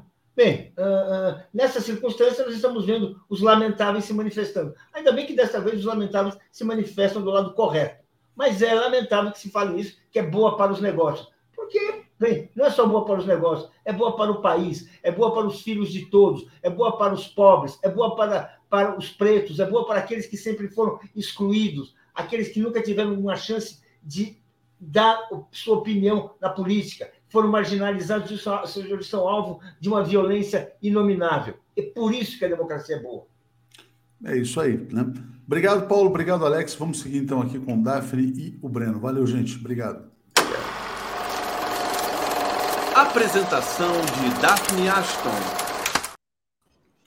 Bom dia, Daphne. Bom dia, Breno. Tudo bem com vocês? Bom dia, bom dia, Breno. Quanto tempo? Bom dia, comunidade. Né? bom Breno dia. nos abandonou aí, né, Breno? Bom dia. Tudo bem? No, no, faltei, faltei, faltei na segunda passada, né? pois é. A Djama Vale está lembrando aqui, importante chamada aqui, ó, leitura da carta na, Uni, na Unicamp, dia 11, 9 e meia, Teatro de Arena, sindicatos, reitoria e estudantes também. É, o Mário Henrique está perguntando sobre o encontro na Paraíba. O encontro é aberto, tá? Então vai ser lá no Teatro Santa Rosa. Eu vou botar aqui, mas tem um link para quem quiser saber mais, que é esse aqui, ó. bit.ly barra 247 em Jampa. Então todo mundo que é de João Pessoa, Redondezas, Recife, compareça, vai ser o lançamento do livro do Rodrigo Viana e encontro com os nossos assinantes lá. É, Daphne, só fazer uma perguntinha para o Breno antes de passar. Quando o Breno vê um empresário como esse cara da Natura dizendo: não, não, não, democracia é boa para os negócios, né? É, bom, o golpe de 2016 foi uma tragédia para o país, embora possa ter sido boa para os negócios de alguns. Como é que você vê essa questão empresários, democracia, essa adesão? Imagino que seja um tema aí de vocês. Mas só uma prévia. Eu acho que ele é sincero. Ou seja, o vínculo da burguesia brasileira com a democracia é funcional. Quando eles acham que é bom para os negócios, eles são democratas. Quando eles acham que para os negócios é bom golpe de ditadura, eles são a favor de golpe de ditadura. É um cálculo instrumental. Nesse momento, é, Bolsonaro é muito disfuncional para a burguesia brasileira vários setores da burguesia brasileira chegaram a essa conclusão. E chegaram à conclusão, por tabela, que a ruptura do que resta da ordem democrática também é disfuncional. Mas é sincero, eu, é, o bom é termos é, empresários assim sinceros, que colocam sobre a mesa exatamente quais são suas convicções. Ou seja, mas ele poderia então dizer funcionalmente que a democracia é ruim para os negócios também em outras circunstâncias. Né? Mas eles não disseram isso há seis anos atrás? É que eles não falaram em democracia, eles não, eles não, eles achavam que estavam agindo pela democracia. Ah, não, mas quando eles deram 64 também era pela democracia. Não, a ditadura, na lógica da burguesia, é sempre pela democracia. Pode parecer uma contradição, mas não é. Porque que, o que, que é a democracia liberal? É um regime político pelo qual, em tempos estáveis, a burguesia considera que seus negócios são bem defendidos. Se eventualmente essa, burguesia, essa democracia liberal, porque acende um governo de esquerda, porque a luta dos trabalhadores, se eventualmente então essa democracia liberal passa a fazer mal aos negócios, faz parte da maneira como eles compreendem a democracia liberal a possibilidade de suspendê-la para enfrentar os inimigos da democracia, que na lógica desses mega capitalistas é o povo, a esquerda, as forças que não aceitam que os negócios sejam feitos como são feitos. Não, é uma é um, um, um sincericídio desse cidadão. É, Daphne, uma coisa interessante do debate no Rio o Haddad falou assim, olha, que defendeu esse salário mínimo paulista de R$ 1.580. Outro dia eu entrevistei o Fernando Pimentel, que falava que o Zema, uma vez foi numa região do norte de Minas, onde pessoas trabalhavam por uns, abaixo do salário mínimo, e ele falou: não, isso é muito bom para Minas Gerais, porque mostra que o Estado pode ser competitivo para atrair capitais. Né? Então, tem a ver com essa candidatura quando ela representa o capital. Né? É verdade. Ontem o, o Freixo começou o debate falando, acusando o Cláudio Castro, junto com o Bolsonaro, de congelar né, o salário mínimo, congelar aqui no Rio. É, o Freixo ele começa o debate falando justamente da situação econômica e dizendo quanto isso fez mal para a população do Carioca, para a população do Rio, né? Então é um nosso ponto também para conversar aqui com o Breno, essa questão dos debates e o posicionamento de cada um. Agora, de uma maneira geral, eu não assisti de São Paulo, eu assisti aqui do Rio, eu estou no Rio. E eu achei o, o Cláudio Castro, gente, tão despreparado, tão fraco. Caiu de paraquedas, né? Muito bom, e o Freixo também muito bom, né? E aquele candidato do Novo, assim, também sem graça, me deu sono. Eu acabei dormindo, assim, não consegui ver até o final. Porque... São os mais fascistóides, os do Novo. É. Bom dia, Daphne. Então, bom dia, Breno. Vou deixá-los aí. Vou partir para um cafezinho aqui. Valeu, gente. Valeu. Breno, te deixo então com esse esse tema, o tema do, do, debate. Como é que você viu? Você deve ter assistido aí de São Paulo, né? Mas como é que você viu esses, esses posicionamentos, né? Aqui no Rio, o Freixo pegou bem por esse lado da economia. E em São Paulo, é, passo para você dizer o que, que você ressalta, enfim. Olha, é importante. os debates, em geral, atualmente são muito chatos, né? Porque nós, no, aqueles, houve uma mudança do tipo de político que o país tem.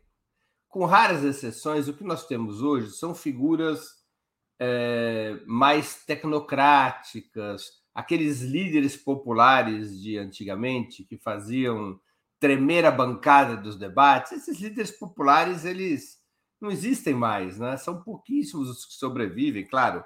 Um, o maior deles ainda está na, na arena, que é o Lula mas, em geral, é, nós não temos mais aquele tipo de perfil que era o. Independentemente dos, dos, dos gostos e alinhamentos, que era o Maluf, que era o Covas, que era o Jânio Quadros, que era, evidentemente, o Brizola, ou ao seu jeito estilo, Ulisses Guimarães, nós não temos mais esse tipo de político que se formou no período pré-golpe e no período da resistência ao golpe militar. Então, você tem hoje mais é, um perfil de político que é produzido pelo marketing, que é representante da sua própria trajetória pessoal, geralmente vinculada uh, a atividades importantes, mas atividades empresariais ou acadêmicas, uh, ou mesmo administrativas, já não são mais líderes populares que disputam as, uh, as, os governos. Né? Nós ainda temos no plano nacional Lula e, de certa maneira, o próprio Bolsonaro é um líder popular da extrema-direita. Mas, tirando esses dois, os, nos estados, majoritariamente, há exceções, não são líderes populares, são quadros técnicos, quadros administrativos, quadros da intelectualidade. Isso tira muito da, da intensidade do debate, da graça, do charme. Os debates também são muito engessados, porque exatamente por, por pelo, pelo domínio que o marketing foi ganhando nas eleições, eh, os candidatos foram exigindo, corretamente nessa lógica, cada vez maiores proteções nas regras. Não é? E essas regras engessam o debate, não tem interrupções, não tem aquele debate espontâneo que existia no passado e que existe em outros países. Você vê o debate dos Estados Unidos é um pega para capar, ou seja, não tem essa essas regras que engessam e dois minutinhos para cá e um minutinho para cá e direito é muito de chato mesmo. É muito chato. É muito... Já não é mais uma atividade interessante. É como assistir um jogo de futebol de má qualidade. É. Tá? Eu adoro debate. Ontem realmente eu fiquei com sono no é, debate aqui do Rio. Tem, não tem. No segundo turno melhora, porque aí é um, é um, um, um, um, um a um, um face a face, que aí melhora, né? Mas é muito chato, muito chato. A atividade é, é, que, que, que afasta, eu tenho certeza que as pessoas assistem e o, e, e o povo, quando assiste um debate desse, acha a política algo muito insuportável. É verdade. É, Deixa eu ler aqui o comentário da Laurita. O debate estava tão chato e falseado, aqueles caras de direita em São Paulo falando que defendem a mulher, que fui para o show do Caetano. Muita gente, né? Acho que foi assistir a live do Caetano. É, é tudo tão normatizado pelo marketing que todos os candidatos vão. Um, um outro exceção. Aqui em São Paulo, a exceção foi até o rapaz do Novo, o Poit. É, vão todos com camisa, blazer preferencialmente um blazer azul, que é a cor neutra recomendada pelo marketing. Você vê o debate do Rio, a mesma coisa, todos com camisa. Gravata já não é mais de bom tom. dá muita formalidade, né? Então todos tiram a gravata, todos usam uma camisa social, todos põem um blazer, né? Então é uma vai tudo se pasteurizando. Você olha assim, além do mais, como é um debate, é, é, como, como, as candidaturas elas são bem tradicionais nas eleições desse ano, você olha para a foto, parece que todos os debates são iguais, são mais ou menos o mesmo perfil, não é? Assim, é, de idade, de gênero. É. E, e, na verdade, né, é, Breno, eu acho que a política está tão polarizada que quando a gente tem num debate quatro candidatos, a gente não está nem aí porque os outros dois que estão perdendo vão falar. Né? É. A gente está sempre querendo saber a esquerda e a direita valendo. Agora, indo ao, ao, ao, grão, vamos dizer, ao conteúdo do, do debate uh, em si, é evidente que de todos aqueles que estavam presentes, o Fernando Haddad é o que tem mais densidade, o que tem mais conteúdo. É... Mas o debate organizado de tal forma e o perfil dos debatedores é tal que isso não se sobressai como deveria. Nós sabemos que o Fernando Haddad é superior é, intelectualmente e como trajetória a todos os demais que estavam ali. Tem muito mais experiência, inclusive administrativa, sabe o que fala, tem ideias. Talvez tenha faltado o Fernando Haddad, o que é relativamente normal num primeiro debate, aquele punch, aquela pegada e a capacidade de falar as coisas que fala com maior simplicidade. É? Mas é normal, o primeiro debate sempre funciona como uma espécie de esquenta né, eh, do processo eleitoral. Os demais são patéticos, né? são patéticos. É verdade. mas acaba sendo, eu tenho a impressão, precisa ver as pesquisas, que acaba sendo uma espécie de jogo neutro. Cada eleitor acha que quem foi melhor, eleitores que já estão posicionados, tendem a achar que foi melhor o candidato da sua preferência é um pouco de, do clima de, de torcida de futebol. É, o que se pode é, é, extrair do debate de maior é, importância analítica, eu acho que é assim. É, nitidamente, você tem duas candidaturas que elas levam a disputa para a nacionalização da campanha, para trazer para dentro de São Paulo a polarização nacional.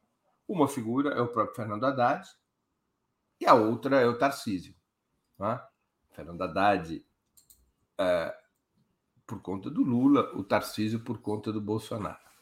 Talvez o Fernando Haddad devesse ter explorado ainda mais a nacionalização do debate, Sim. coisa que o Tarcísio fez o tempo todo. É, é razoável que cada um desses candidatos queiram trazer para si os votos de seus líderes, porque os votos do Lula em São Paulo são maiores do que o do Haddad. Os votos do Bolsonaro em São Paulo são maiores do que os do Tarcísio. Então é normal que, que esses dois tentem trazer para si o voto, respectivamente, de Lula e Bolsonaro. Os outros candidatos querem evitar nacionalização, porque eles não têm candidatos a presidente fortes. Não é? O, o, Rodrigo nem cita a existência da Simone Tabet, que é o Tebet, que é a candidata que o partido dele, o PSDB, apoia e, indi, indicou, inclusive, uma paulista para vice, a Mara uh, Gabrilli, né? Uhum. Uh, o mesmo ocorre com o candidato do Novo, o mesmo ocorre com o candidato do PDT, que sequer citou o Ciro. Né? São candidatos que querem manter a, a disputa no, nível, no plano regional. Então, é, isso é um traço importante da, da, que a gente pode extrair do debate de ontem. É um debate é, no qual tem muita promessa e pouca proposta. Né? Ah, volto a dizer, com exceção do Fernando Haddad, que tem até como postura é, muita integridade, ele não faz promessa, né? Vou fazer isso, vou fazer aquilo, vou construir isso, vou... essas promessas numéricas que são completamente aleatórias, né? Uh, e, então essa essa postura do Zé Promessinha foi uma característica no debate de ontem, uh, dissociado do como fazer. não, o candidato à reeleição, o, o Rodrigo Garcia, ele, ele parece ser um candidato que não ocupa o governo, cujo partido não está no governo há 30 anos. Ele fala de fazer coisas que a pergunta que fica ao leitor é: bom, se é simples assim fazer, se é tão evidente isso, se você quer fazer, por que não fez? Não é? seja, porque. Então é uma coisa muito.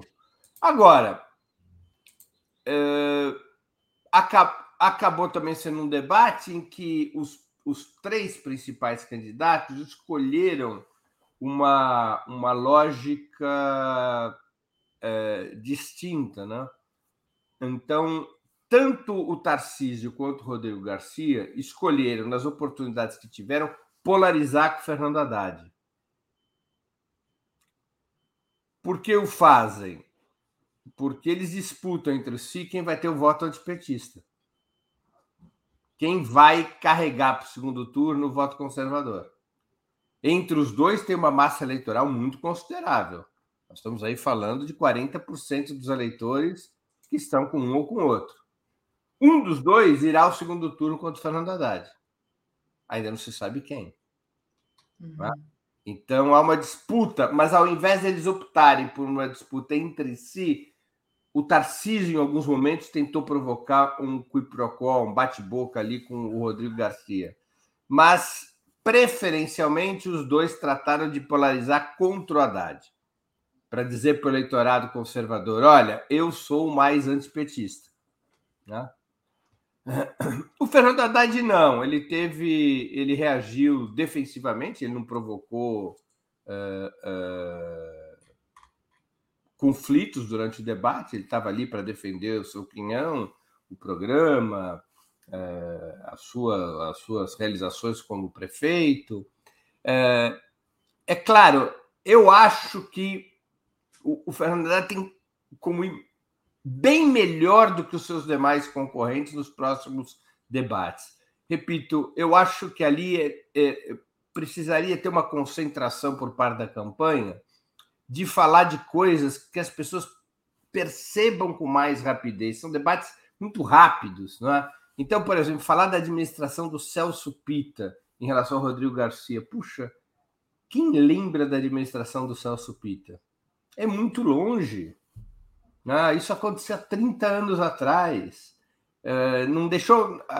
Quem conhece a administração Celso Pita é o eleitor da capital, do interior nem faz ideia de quem seja. Né? É, penso eu que seria muito mais adequado nos próximos debates associar o Rodrigo Garcia ao seu padrinho, João Dória, do que escarafunchar o passado longínquo do Rodrigo é, Garcia. Acho que o Fernando Haddad se saiu bem é, em relação a um problema político que ele tem. Ele tem dificuldades, dadas as alianças, é, de fazer uma análise mais contundente e crítica dos 30 anos do Tucanato. Mais de metade desses 30 anos é, foi ocupada pelo Geraldo Alckmin, que é o vice do Lula. Né? Então, eu acho que o Fernando, se saiu, Fernando se saiu bem, ele, ele criticou até mesmo ao próprio Alckmin, em, certa, em certos momentos, com, com elegância, sem criar problemas, mas criticou a administração tucana em relação a obras não entregues, a linha de metrô prometida para a Copa do Mundo de 2014, quando o governador era exatamente Geraldo Alckmin. Eh, ele não, não refugou em relação a críticas ao tucanato, fez com o devido cuidado, dada a composição atual da aliança, tanto nacional quanto a aliança do Estado. O Márcio França foi o vice do, do, do, do Geraldo Alckmin, não é? É? Márcio França ocupou o governo de São Paulo quando o Alckmin sai para disputar as eleições presidenciais de 2018. Então, eu acho que é, Debate morno, chatíssimo. Creio que tenha pouca incidência sobre o processo eleitoral. É evidente a superioridade intelectual e, e de trajetória do Fernando Haddad sobre os demais. Dois candidatos muito patéticos, o moço do novo, é, o empreendedorista ali, o, o, o, o Point, é, sobre quem eu nunca tinha ouvido falar, aliás, diga-se passagem. É, outro patético é o candidato do, do PDT, o Elvis, né? É, se ele aparecesse de costeleta e cantando. E cantando Inclusive, tem filme do Elvis, né? Ia trazer é, um... Ele ia fazer mais sucesso. Dois candidatos patéticos, esses dois. Tá? E os dois candidatos conservadores, é, com alguma qualidade, não são bestas feras, não são despreparados. Rodrigo Garcia, ele tem esse perfil, aliás, o perfil inaugurado pelo Geraldo Alckmin, né? Esse perfil picolé de chuchu, né? Que é o perfil que o marketing foi desenhando para São Paulo. Depois daquela geração de Mário Covas, Maluf, Jânio, até mesmo Montoro, o Lula, Zé Dirceu, que foram os candidatos a, a governador aqui, até Plínio de Arruda Sampaio, o PT nunca teve muita, muito espaço em São Paulo genuíno. Depois que sai essa geração de políticos de massa, entram esses, entra uma nova geração que são esses políticos de administração. São gerenciais, né? não são lideranças de massa, são gerentes. Então, esse Rodrigo Garcia, ele tem esse perfil que o PSDB foi criando, do gerente, né? esse perfil é, sem maior, maior punch, e o Tarcísio, é, ele tem muita. Uma, ele, ele disputa esse mesmo perfil gerencial, ele tem uma cabeça administrativa, ele tenta passar a ideia de que ele conhece e sabe o que fazer em função da sua experiência no governo nacional. Né? É... O debate é, foi, então, eu acho que com essas características não creio que tenha maior relevância para o processo eleitoral.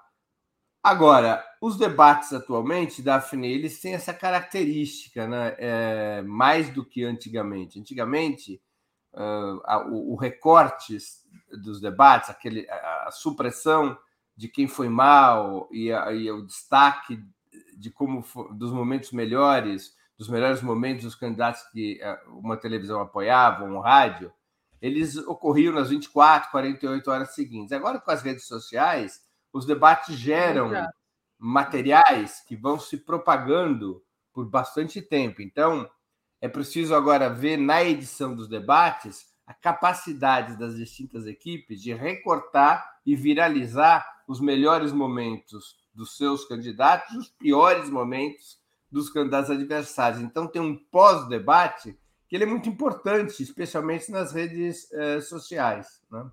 Ah, isso pode amplificar a importância do debate da Bandeirantes.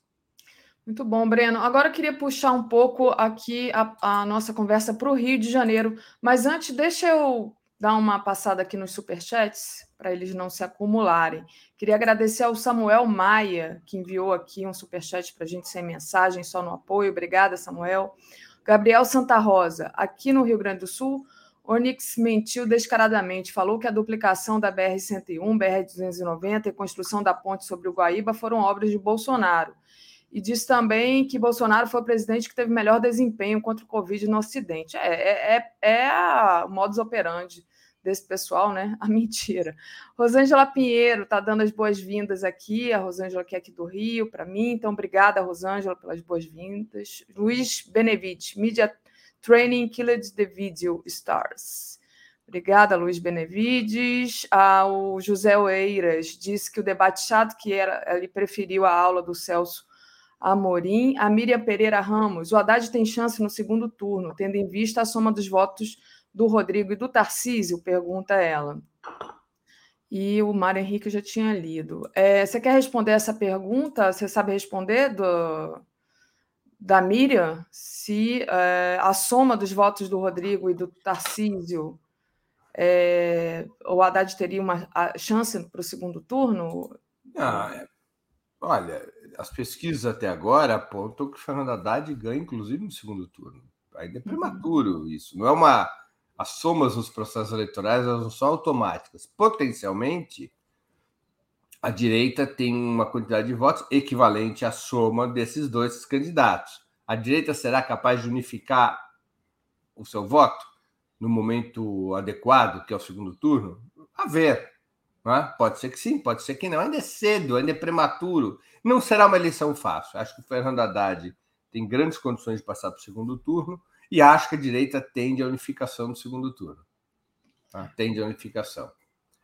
É, tenho para mim que se o candidato que o Fernando Haddad for enfrentar, se o Tarcísio for o candidato a ser enfrentado pelo Fernando Haddad no segundo turno, tenho para mim que será mais fácil para o Fernando Haddad construir uma coalizão contra o bolsonarismo. Ou seja, é possível ele arrastar eh, eleitores do Rodrigo Garcia para derrotar o Tarcísio. Se o candidato for Rodrigo Garcia, o Fernando Haddad vai ter mais dificuldades. Porque o, o voto bolsonarista, em nenhuma hipótese, ou quase nenhuma hipótese, irá para o Fernando Haddad.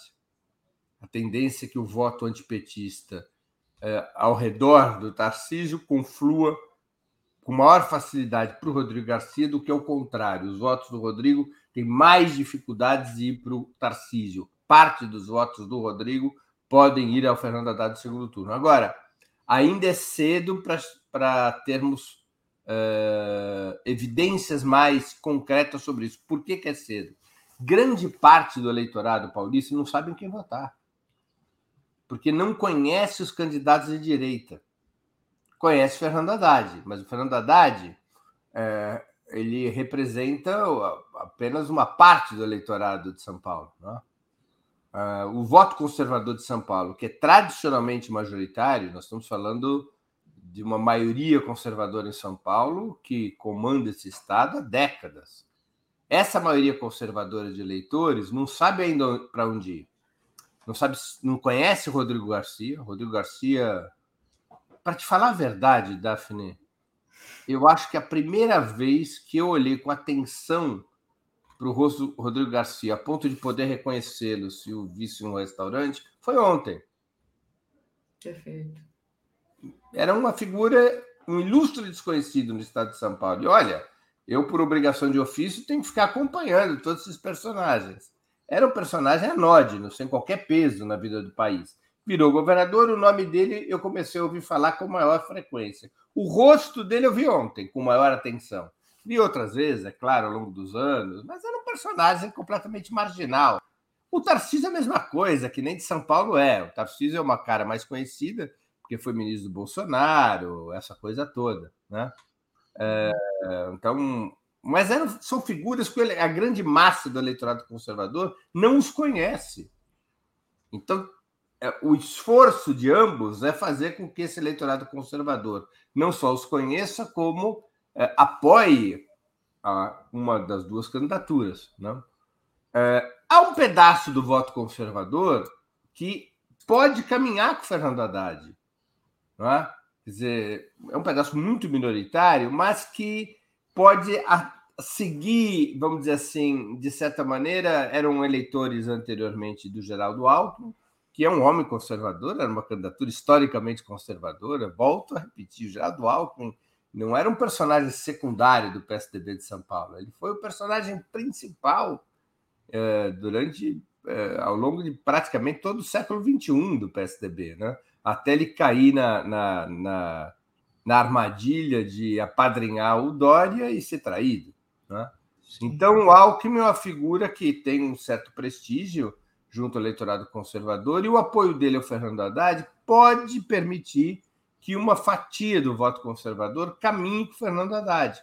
Fernando Haddad tem condições de disputar um pedaço do voto conservador já no primeiro turno. Esse é o cenário atual. Precisa ver melhor como se desenvolve é, nas próximas semanas. Basta ver que as pesquisas que são feitas com base no voto espontâneo, é, hoje ainda indicam é, que 62% dos eleitores não têm ideia em quem votar. É verdade. E, e, quando é o voto induzido, isso muda, mas é um, revela, é um voto muito instável, que ainda pode sofrer modificações ao longo do caminho. Verdade. Breno, o Samuel Maia, que tinha mandado aqui um superchat no apoio, ele escreveu que no estado do Rio de Janeiro os candidatos a governador mostraram desconhecimento da Baixada Fluminense. E o Léo Zirg, só para terminar aqui a leitura dos comentários, deixaram de fora os candidatos comunistas do PCB em vários estados, que trariam muito mais qualidade aos debates. Gabriel Colombo de São Paulo fez react do debate na Twitch. Assista. Obrigada, É, de fato, né, foi um debate morno. Se talvez tivesse, se tivesse tido personalidades assim diferentes, não teria sido tão chato. Mas trazendo aqui a pauta para o Rio de Janeiro, é, ontem eu falava aqui, logo no começo, que o, tinha o Freixo é, muito, muito é, focando nessa pauta da economia, da fome. É, o Rodrigo Neves, que focou na experiência dele, né, dele já ter é, trabalhado, né, governado Niterói ali. E, e o Cláudio Castro muito fraco. E no Rio tem essa crise, né? tem essa divisão do Rodrigo Neves e do Freixo. Teve uma crise, ainda tem essa crise muito grande em relação ao candidato uh, ao Senado, porque o PSB manteve a candidatura Molon, quer dizer, o Molon manteve a candidatura Molon. É, o Lula não é, continua apoiando o Freixo é, e o André Siciliano. Queria que você falasse um pouco dessa divisão da esquerda aqui no Rio de Janeiro. Molon abriu uma vaquinha porque o PSB é, cortou os recursos dele. E ontem eu tinha visto que ele já conseguiu 50% da meta colocada para o financiamento da campanha dele. Então, não está nem aí para esse corte de, de financiamento. Olha, Passo para você dizer o que, que você acha dessa crise do Rio de Janeiro. Olha, de fato a crise foi provocada pelo Molon. Havia um acordo entre o PSB e o PT de que o PSB indicaria o candidato a governador, que o Marcelo Freixo teria liberdade para escolher o seu vice, mas que o PT teria o candidato ao Senado. É, nessas condições, o PT não teria candidato a governador. O próprio siciliano ele desejava ser candidato a governador no início do processo. Houve um acordo do PT com o PSB e o Molon desrespeitou esse acordo. Justiça seja feita. Marcelo Freixo não aceitou esse desrespeito e o PSB, embora hesitando nos momentos iniciais, acabou também adotando uma postura mais firme contra a atitude do Molon é, cortando seus recursos do fundo eleitoral. Então o Molon provocou uma crise. A crise foi provocada pelo Molon. Havia um acordo pelo qual o PT tinha direito ao Senado. O Molon se apoia uh, em dois fatores para essa sua ruptura do acordo. Primeiro, o fato de que o siciliano provoca uma certa uh, irritação no eleitorado de esquerda, em especial, especial no eleitorado de classe média, por conta da sua postura em relação ao governador Cláudio Castro. E porque o siciliano não é da política, vamos dizer assim, do Rio de Janeiro de cartão postal. Tá? O é. siciliano não é uma figura é, forjada ali na intelectualidade da capital, não é uma figura querida pela classe média de esquerda do Rio de Janeiro. Né? O Molon é, o Molon tem esse trânsito. E o siciliano teve uma postura, uh, evidentemente, de conciliação, de arrego, arrego, arrego com o, o Cláudio Castro, que é um representante bolsonarista. O siciliano votou a favor da privatização da SEDAI, quase foi expulso do PT. SEDAI é a Companhia de Águas né, de Saneamento do Rio de Janeiro, votou favorável à privatização o siciliano tem vários momentos de é, aproximação com Cláudio Castro, isso é inegável. Então, o Molon construiu sua candidatura com base numa certa rejeição de parte do eleitorado de esquerda à trajetória do siciliano, que é o nome do PT. É o nome que o PT decidiu indicar. O PT poderia ter indicado outro nome para o Senado? Poderia, mas é o nome que o PT indicou e o PT tinha o direito à vaga do Senado nessa negociação com o PSB. O outro fator é o fator PSOL. O PSOL é o maior partido de esquerda do Rio de Janeiro, hoje, em termos de representação parlamentar. O PSOL poderia ter reivindicado para si o Senado. Seria uma reivindicação legítima. Mas, por algum cálculo interno que eu desconheço, provavelmente porque decidiu concentrar suas forças para eleger deputados federais e também porque o PSOL enfrentou uma luta interna duríssima e uma certa sangria, perdeu o Freixo, perdeu Davi Miranda, Davi Miranda foi para o PDT, o Freixo foi para o PSB, o PSOL, ao perder o Freixo, perdeu seu grande puxador de votos para deputado federal. O PSOL resolveu apoiar o Molon. Entrou nesse jogo apoiando o Molon. Isso também fortaleceu a candidatura do Molon. O PSOL não estava no acordo. Né? O acordo foi entre o PT e o PSB sobre o Senado. O PSOL não estava nesse acordo. E o PSOL resolveu apoiar a candidatura do Molon, o que é um direito do PSOL. O PSOL não está rompendo acordo nenhum. Quem rompeu o acordo foi o Molon. Né? Diante de uma situação desse tipo, o PT do Rio de Janeiro é, tomou uma decisão estapafúrdia, que foi é, reformada, foi revogada pelo, pela direção nacional. Qual foi a decisão estapafúrdia? Ah, é? O Molon continua candidato? O PT não vai fazer a campanha do Freixo. O PT rompe com a candidatura do Marcelo Freixo. Era uma decisão que só beneficiava o Cláudio Castro e o bolsonarismo, né? Essa é uma decisão que só beneficiaria é, a direita no Rio de Janeiro e no país, porque atrapalharia o Lula, tiraria do Lula seu principal palanque no Rio de Janeiro. A Executiva Nacional do PT afundou essa decisão. Disse: não, mesmo com o Molon, o PT vai continuar apoiando Marcelo Freixo. O PT vai defender a chapa Marcelo Freixo para governador e André Siciliano para senador.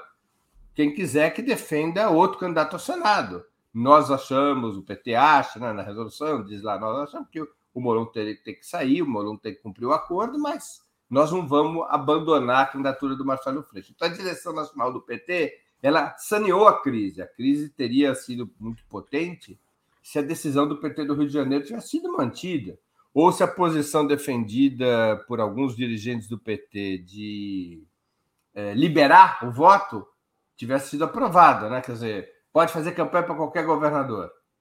Era uma posição que foi defendida pelo vice-presidente nacional do PT, é, é, Washington Quaquá, e depois retirou essa proposta na Executiva Nacional. Né? Prevaleceu na Executiva Nacional a posição de manter o apoio ao Marcelo Freixo, que é a posição também do Lula. Então, a crise foi superada desse ponto de vista. Vai ter uma situação de dupla candidatura ao Senado. Isso é ruim. Provavelmente isso ajuda a candidatura do Romário, que já está na frente das pesquisas. Né? A divisão do voto de esquerda entre duas candidaturas ao Senado torna como tendência principal ambos serem derrotados. Mas conseguiu se controlar danos. Seja, a candidatura do Marcelo Freixo está preservada, que é o mais importante, tanto para a disputa do governo do Rio de Janeiro, quanto para garantir ao Lula um forte palanque naquele estado. Né? Há interesses que se entrecortam nessa história, né, Daphne? Tem correntes fortemente antipetistas no PSB, tem setores, hoje minoritários, antipetistas no PSOL, então que se abraçam a candidatura do Molon é, na perspectiva de impedir um, uma recuperação do PT no Rio de Janeiro. Dentro do PT tem tendências é, anti-freixo, é, setores que gostariam de ter liberdade, inclusive para fazer alianças é, por baixo do pano com Cláudio Castro. Então, é evidente. Com Cláudio Castro ou com Rodrigo Neves? O próprio Cláudio Castro. Não é? Ter liberdade para fazer em alguns lugares com Rodrigo Neves, em outros lugares para fazer com Cláudio Castro, né?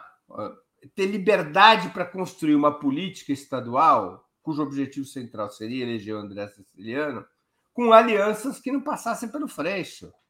Então, tem setores que defendem isso. Alguns pró-Neves, outros pró é, qualquer um que ajudasse a candidatura do André Siciliano, inclusive o Cláudio Castro. Tá? Então tem essas correntes todas no Rio de Janeiro. A política do Rio de Janeiro foi explodida, já tem muitos anos, né? Muitos anos. É, a esquerda do Rio de Janeiro, e o PT tem uma grande responsabilidade nisso, cometeu suicídio. Em, talvez tenha cometido suicídio em prol da política nacional de alianças, que o PT exerce quando era governo da República. É, mas cometeu suicídio porque associou-se a, a Sérgio Cabral Lá atrás já tinha cometido suicídio associação ao garotinho. Quando o garotinho já nada. Eu acho que foi mais aí também, né? Começou daí. Mas nada, nada a ver com o Brizola. A, a, esquerda tinha a chance de tentar construir um outro caminho depois que o PT chegou ao governo da República. Construir outro caminho no Rio de Janeiro. Uhum. Mas atrelou o seu projeto do Sérgio Cabral. E afundou junto com o Sérgio Cabral. Eu estou aqui me referindo especialmente ao, ao PT. Afundou com o Sérgio Cabral no Rio de Janeiro. Uhum. Perdeu, deixou de ser o partido principal na capital, no Rio, perdeu espaço para o PSOL, o PSOL herdou os, os eleitores do PT, o pessoal, o pessoal cresceu na sombra do PT no Rio de Janeiro, é, tornou-se uma alternativa importante no Rio de Janeiro, mas acabou se perdendo força exatamente com esse novo quadro no qual o Lula emerge como candidato presidente favorito uh, e, e fica claro que o Freixo só conseguiria ser candidato ao governo, ou fica claro para o Freixo, o Freixo assume esse ponto de vista, de que só conseguiria ser candidato ao governo se fizesse uma aliança ampla. Essa aliança ampla era impraticável no PSOL e aí ele vai para o PSB. Isso enfraquece o PSOL. Né? É. Então, você tem ali, desde que o Brizola era a figura hegemônica da esquerda do Rio de Janeiro, a esquerda do Rio vive uma crise permanente. Vive uma crise permanente, é uma força minoritária é, na sociedade fluminense, quando já foi uma força protagonista. Já foi no passado, era uma força protagonista. A vitória do Brizola em 82 foi algo espetacular. Ah, espetacular, completamente fora do esquema é, que existia na época de polarização entre a, o PDS, a arena, o partido da ditadura, e o PMDB, que era o partido liderado pela oposição liberal. Ah, o Brizola ganha as eleições é, é, de uma maneira impressionante em 82, e o Brizola teria um peso muito grande no Rio de Janeiro até os anos 90. Depois disso, muitos erros, o PT cometeu erros o tempo todo, o PT era oposição ao Brizola, oposição aos CIEPs, é, o PT era mais ou menos como o PSOL, como esses setores mais antipetistas do PSOL são. O PT exercia uma oposição duríssima ao Brizola, duríssima né? É, a partir da, de, das posições da classe média do Rio de Janeiro. O partido do Leblon, nos anos 80, era o PT. Exato. O partido do povo era o Brizola. Uhum. Depois disso, quando o PT se aproxima do Brizola, o que demorou, o PT do Rio de Janeiro, é, inclusive, trai um acordo do, do Lula com o Brizola em 1989. Em 89, o Lula faz um acordo com o Brizola de que o PT o apoia. O Brizola estava apoiando o Lula para presidente da República e o PT apoiaria o Brizola para governador em 1990. O PT do Rio de Janeiro não aceitou, lançou candidatura própria. Brizola ganha as eleições de 1990 sem o apoio do PT. O PT continua, é, do Rio de Janeiro, continua se enfrentando com o Brizola. E isso vai caminhar ao longo dos anos 90, quando vai se aproximando do Brizola já é na decadência do PDT, já é se aproximando do setor mais podre é, do PDT, com o qual o Brizola se associa é, por, por absoluta falta de alternativa, quando ele começa a ser traído pelo seu núcleo histórico, que disputava entre si a primazia é, de herdar o legado do Brizola.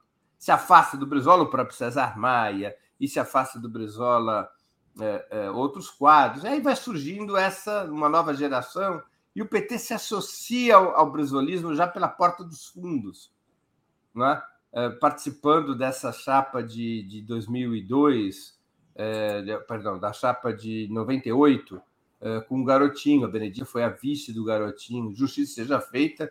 Pós-Brizola, a Benedita foi a única governadora do Rio de Janeiro que não terminou presa, né? Até Exatamente. agora. é a única que não terminou presa. Todos foram presos. Né? Então, é, vai apodrecendo a política do Rio de Janeiro e o PT ali não conseguiu se posicionar como um grande partido de esquerda capaz de uh, herdar a tradição, a melhor da o melhor da tradição brizolista e conseguir encantar como um partido popular, socialista, é, democrático. Não conseguiu fazer isso.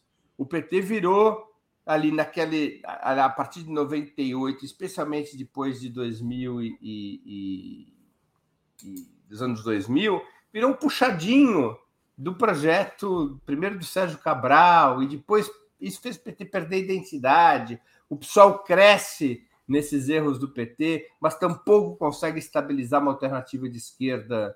É porque o PSOL é a esquerda Zona Sul, né? Como você disse, é, é a esquerda Leblon. É um partido, é, é um partido. Estudante, intelectual. É um partido da capital. Ele, ele tá. conseguiu sair da Zona Sul. Você pega a votação do PSOL, já saiu da Não, tem lideranças importantes das favelas, né? É, Todas essas vereadoras que foram eleitas. Não justo é dizer que hoje o PSOL é um partido da Zona Sul no Rio. O PSOL é um partido que conseguiu sair da Zona Sul, mas é um partido da capital. Ele não conseguiu no interior, não chega na Baixada Fluminense, né? ele não conseguiu se constituir um partido popular. Então, a esquerda do Rio de Janeiro ela está muito maltratada por si própria. É uma sucessão de erros e problemas e desvios. Né? E isso cria uma situação desse tipo, no qual é, as forças conservadoras é, recuperaram espaço, ganharam espaço. Agora há uma chance de reverter isso com a candidatura do Freixo. Mas você vê que é uma candidatura difícil, é minada por vários lados, né? É minada por vários lados setores, especialmente o que fez o Molon, que atrapalha a candidatura do Freixo, é, em prol de um projeto personalista, mas também você tem que reconhecer a correntes do PT que não querem o Freixo. Sim. Que não querem fazer campanha para o Freixo e que aproveitam essa situação criada pelo Molon para tentar afastar o PT do Freixo, o coisa que nem Lula nem a direção nacional avalizam. Mas é evidente que existem essas correntes. Muito bom. É, Breno, a gente tem pouquinho tempo aqui, deixa eu só agradecer a duas mensagens. O Fernando Sobrinho, Fernando Sobrinho Pinheiro, Sobrino Pinheiro, diz assim: Breno, explica o poder do Quaquá no PT do Rio. Dizem que ele se alia a qualquer coisa. Jairo Costa, eu vou de siciliano. Gilberto Cruvinel, Breno, desde Sérgio Cabral a notícia de uma caixinha na Assembleia corrompe todos os partidos, inclusive a oposição. Isso arruinou a esquerda no Rio. Leila Matos, o PT do Rio tem que ser refundado urgentemente. É, eu vou passar, se você quiser responder é, essas questões para você. Talvez não dê tempo é, da gente se alongar, mas ainda queria que você falasse da Carta pela Democracia, que foi a pauta principal aqui é, do, do, do, campo progressista na semana passada e da Jane Arenhart, nova membro aqui do canal. Olha, Daphne, é um episódio importante a carta aos brasileiros e às brasileiras em defesa do Estado Democrático de Direito. Já conta aí ao redor de um milhão de assinaturas.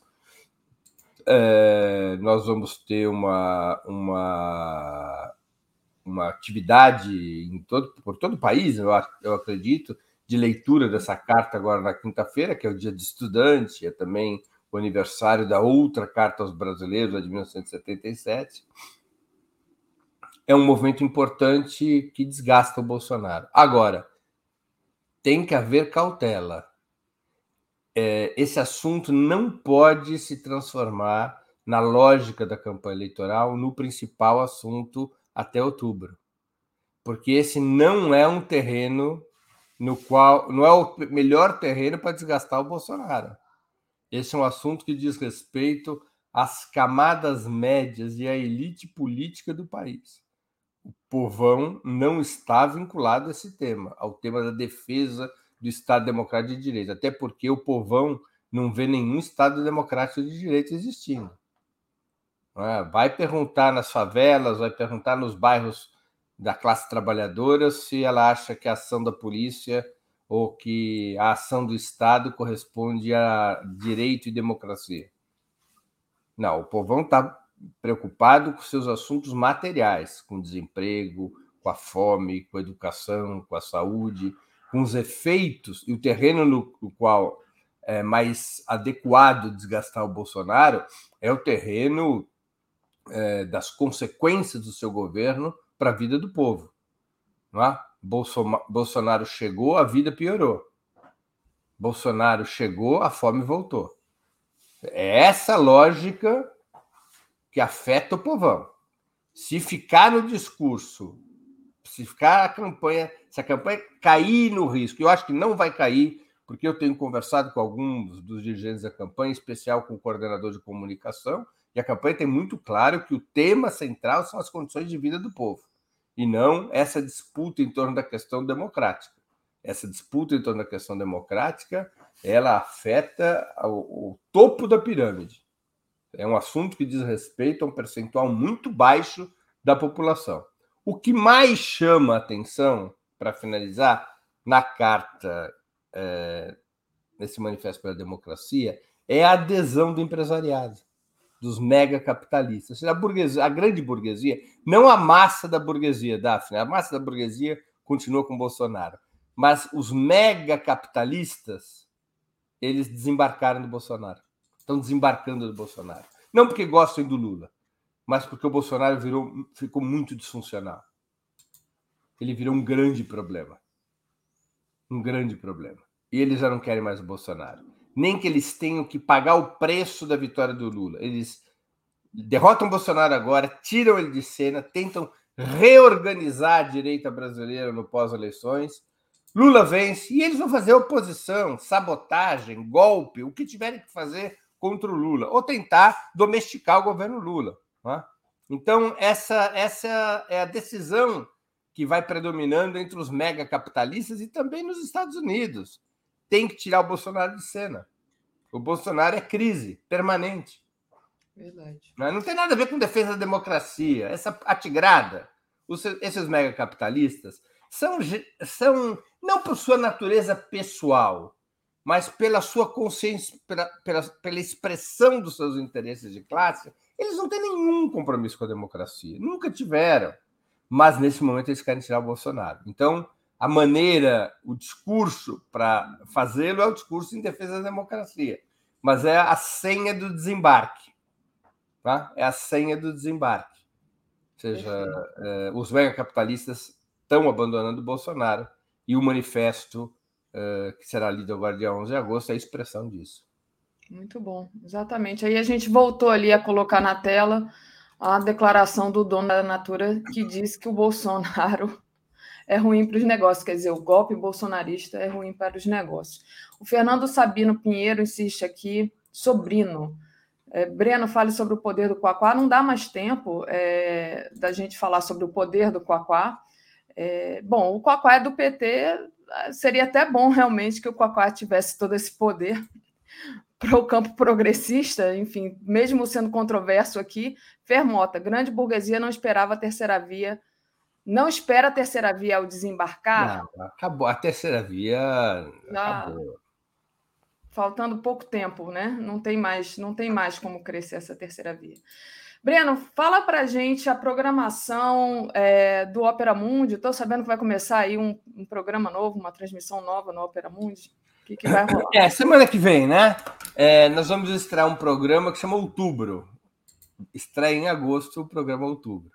É uma, uma mesa três vezes por semana, segundas, quartas e sextas, às 19 horas, para debater o processo eleitoral.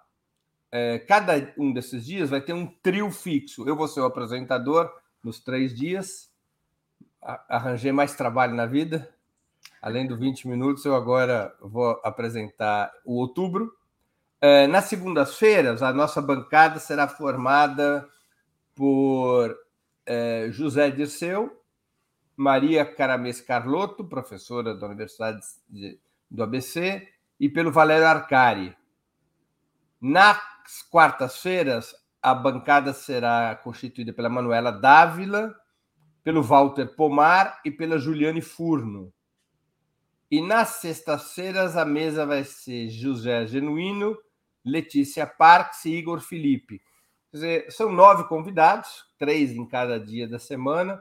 Nós buscamos atender, vamos dizer assim, ao objetivo de ser o mais, além da alta qualidade dos convidados, ser bastante plural. Então, nós temos aí pessoas das mais distintas orientações partidárias gente do PT, gente do PCdoB, gente do PSOL, gente de grupos extraparlamentares, que são, incluindo, inclusive, contra a candidatura do Lula. É? Então, a mesa é, tem essa pluralidade política entre os nove convidados. Tem uma pluralidade de gênero, são cinco homens e quatro mulheres.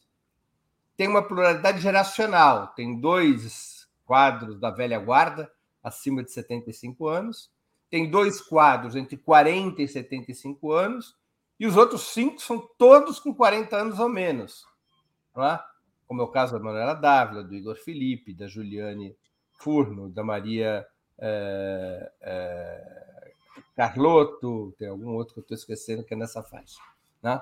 Então, é, buscamos essa, essa pluralidade política, de gênero e geracional para apresentar para a nossa audiência uma, uma mesa, um programa que seja capaz de dar conta de analisar esse processo eleitoral. É um programa originalmente previsto para existir entre 15 de agosto e 4 de novembro, né? entre a semana em que as candidaturas, a campanha oficialmente iniciada e a semana posterior ao segundo turno das eleições. Então, é um programa com um programa com, que vai ocorrer neste período de tempo, segundas, quartas e sextas, sempre às 19 horas. Já entro no marketing seguinte ou tem alguma pergunta?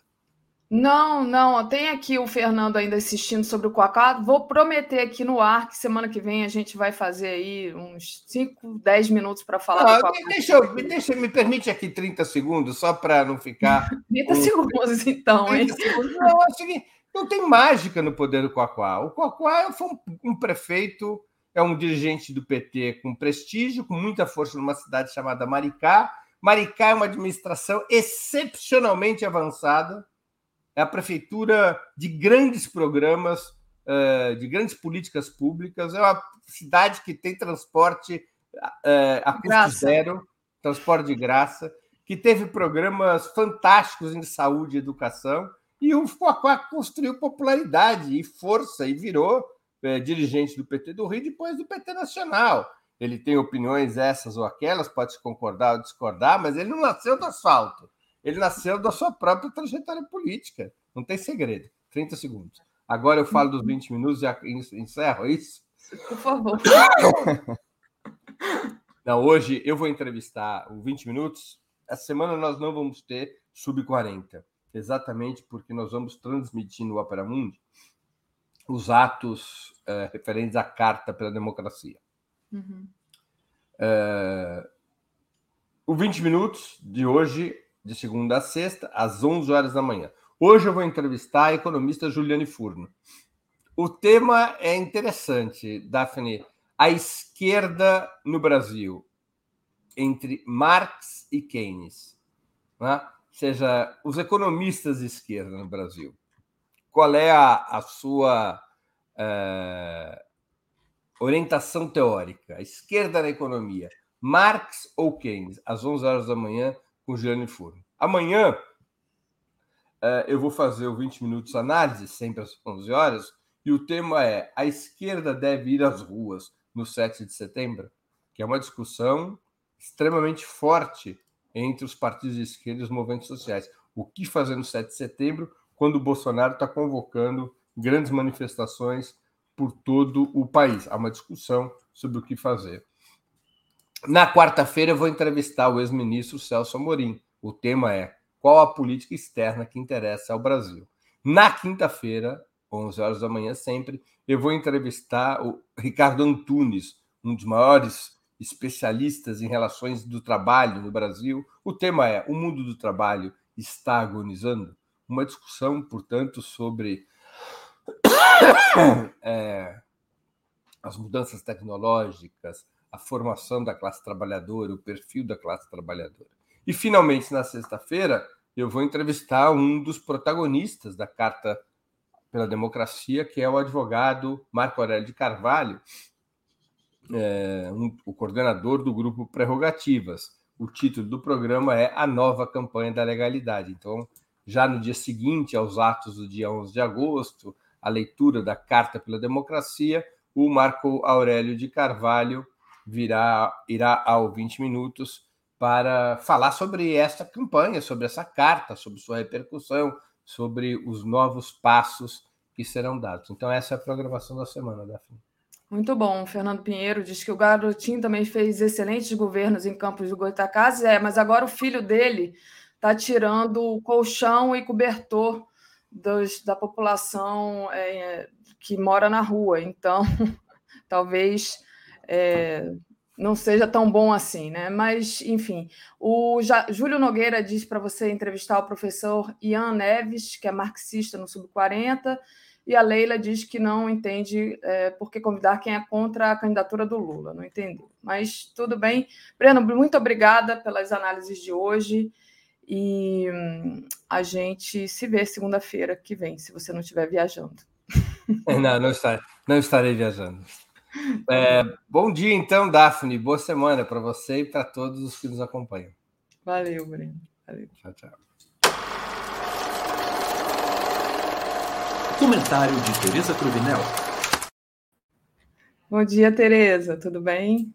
Bom dia, Daphne. Bom dia, comunidade 247. Só chegou mais um superchat aqui para a gente agradecer. Outro do Fernando Sobrino Pinheiro, que disse que o Breno passou pano para o Quaquá. Gente, é, o Quaquá, enfim, eu concordo muito com o Breno sobre o que, o que disse. O, Bra, o Quaquá fez uma ótima é, administração de Maricá. Tem até um, um vídeo no 247 é, falando sobre Maricá, muito interessante. Fiquei até com vontade de morar lá, sabe? Mas, Tereza, vamos aqui a nossa nossos assuntos, né?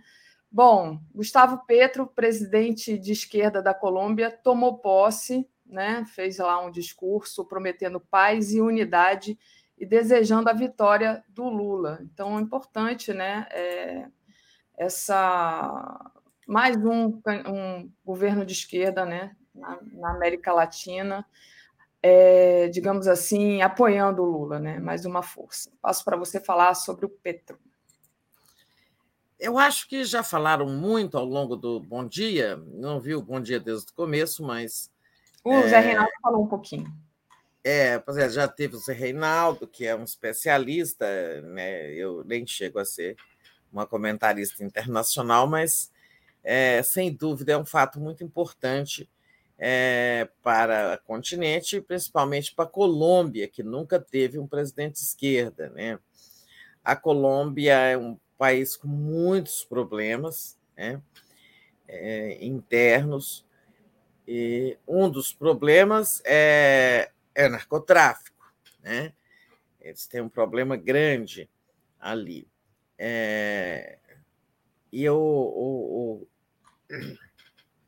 novo presidente já disse que vai mudar a política de combate às drogas. É, não sei bem em que sentido, mas sim, é esse negócio de que a, a repressão sozinha, só repressão não resolve o problema, né?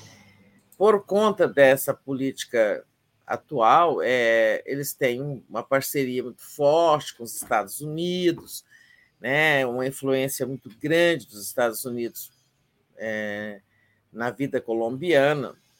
Eu acredito que isso vai mudar. Né?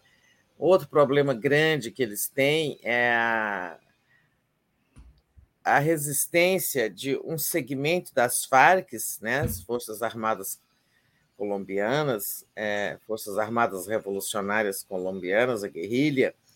É, houve um acordo né, no governo passado, mas é, o, uma parte não, não participou e resistiu na guerrilha.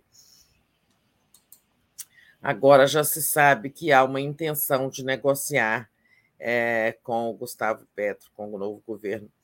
É, e por isso ele fala, quando ele fala em paz, ele está dizendo é isso, né? Acabar é, de uma forma negociada com essa guerrilha interna. É, isso é muito importante para a Colômbia, né?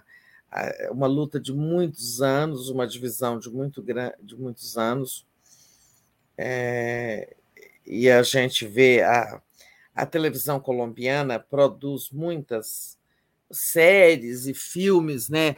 E tem muitas coisas com a, que tem como pano de fundo a guerrilha, né? Das Farc. É, tem uma série muito bonita, por exemplo, tá na Netflix, chama A Menina, né? uma menina que é pequena, é levada para as montanhas ainda muito pequena, é, com sete anos, ela é sequestrada, é levada para a guerrilha, vira uma guerrilheira, mas é, depois ela rompe. É uma, história, uma série muito linda. Muitas pessoas foram levadas nessas condições, né? É, forçadas a entrar para a guerrilha lá. E tem todo o problema de associação das Farc com o narcotráfico. É uma guerrilha que, digamos assim, se desencaminhou em, em muitos aspectos, né? Então, quando ele fala em paz, né, é, ele fala, ele promete que é paz, é, prosperidade, né? Esqueci, ele promete três coisas. Ele fala de três coisas importantes. É, e uma, uma delas é, é, é, a paz que precisa ser negociada, né? Depois tem os problemas internos, prosperidade, crescimento, retomada, melhorar a economia, etc. Mas, enfim, é, e desejou que Lula vença. Né? Eu acho que a Colômbia, quando o governo do Petro e quando Lula foi eleito, é, eu acho que toda essa articulação de integração é, sul-americana vai ser retomada, né, na, tendo o Brasil e sua política externa na vanguarda, e, e dessa vez a Colômbia vai participar. Colômbia, por exemplo, com seus governos conservadores, não participou da criação da Unasul, né? É, mas acho que agora isso vai acontecer, que a, a integração será muito mais é, ampla né? e, e, mais é, profunda, né? integração econômica, regional entre os países do nosso continente. Então, novo tempo aí para os colombianos, novo tempo para a América Latina com essa mudança na Colômbia. E em breve vamos ter mudança no Brasil, né? Esperamos. Esperamos, sim. A, o que você, a palavra que você procurava era unidade, que o Petro falou. A unidade, exatamente, por conta de muita divisão, né? Muita divisão ideológica, política e tal. É, tá certo. Tereza, deixa eu agradecer aqui o pessoal, lembrando da importância de vocês deixarem o like, compartilharem essa live. Quem não se tornou ainda, torne-se membro aí do YouTube, no botão tornar-se membro, é, ou então faça uma assinatura solidária em brasil247.com.br apoio. Você pode também doar por Pix aqui na chave pix.brasil247.com.br. Mais uma vez agradecer ao Fernando Sobrino Pinheiro, que está criticando aqui o Quaquá. É, Siciliana, indicação do Quaquá, voltou pela privatização da SEDAI, é isso que queremos. É, tem, tem uma série de argumentos contra votar no siciliano e tem uma série de argumentos contra votar no Molon. O fato é, né? Eu posso, inclusive, elencá-los aqui, mas o fato é, a esquerda no Rio de Janeiro está dividida e é uma pena, né? Ele está dizendo que eu estou censurando ele. É, não é uma questão de censura, Fernando. Você está querendo pautar aqui a, a, a, o debate que a gente já respondeu, então a gente tem tempo, que é um tempo de televisão, não estou censurando nada tanto é que li todos os seus comentários e agradeço por eles. Mas é, a gente já discutiu isso com o Breno. Então, deixa eu pois é, não tá para frente. Falta agora também, tá? É, é, eu não quero discutir com a Quá, não é por nada, não é porque eu sou a favor nem contra ele, é porque tem outros assuntos em pauta aqui.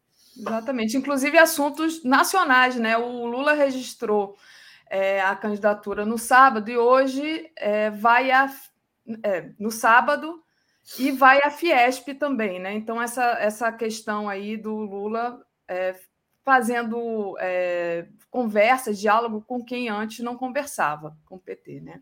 Vai começar a campanha dele por Minas Gerais. A gente sabe a importância de Minas Gerais. Já foi falado aqui várias vezes pela própria Tereza, é, que tem uma, uma máxima, né? Quem ganha em, em Minas ganha, ou quem perde em Minas perde, né? Tem a conversa com. Perde o Brasil, é, né? Perde o Brasil. É, perde o Brasil, exatamente. Tem também a, a Neca Setúbal dizendo né, que os empresários vão defender a posse do Lula, né? Ela que é acionista do Itaú. Tem também a declaração do dono da Natura, dizendo que o bolsonarismo faz mal para os negócios. Então, Tereza, como é que você vê agora essa, essa marcha do Lula né, para a vitória, esperamos nós, e também para garantir que ele assuma a presidência, que não seja dado um golpe? Pois é, uma coisa muito importante é, foi a mudança de posição é, dessas elites econômicas. Né? Muita gente criticava quando Lula procurava abrir diálogo nesse setor, é, no qual também atuou muito o Geraldo Alckmin. Aliás, uma das razões de ter o Alckmin como candidato a vice era exatamente ampliar o diálogo. Né? É, o, isso foi uma mudança que começou a partir daquele momento, eu, eu situo naquele momento em que o Bolsonaro reúne os embaixadores estrangeiros para desmoralizar, tentar desmoralizar nosso sistema eleitoral diante do mundo, né?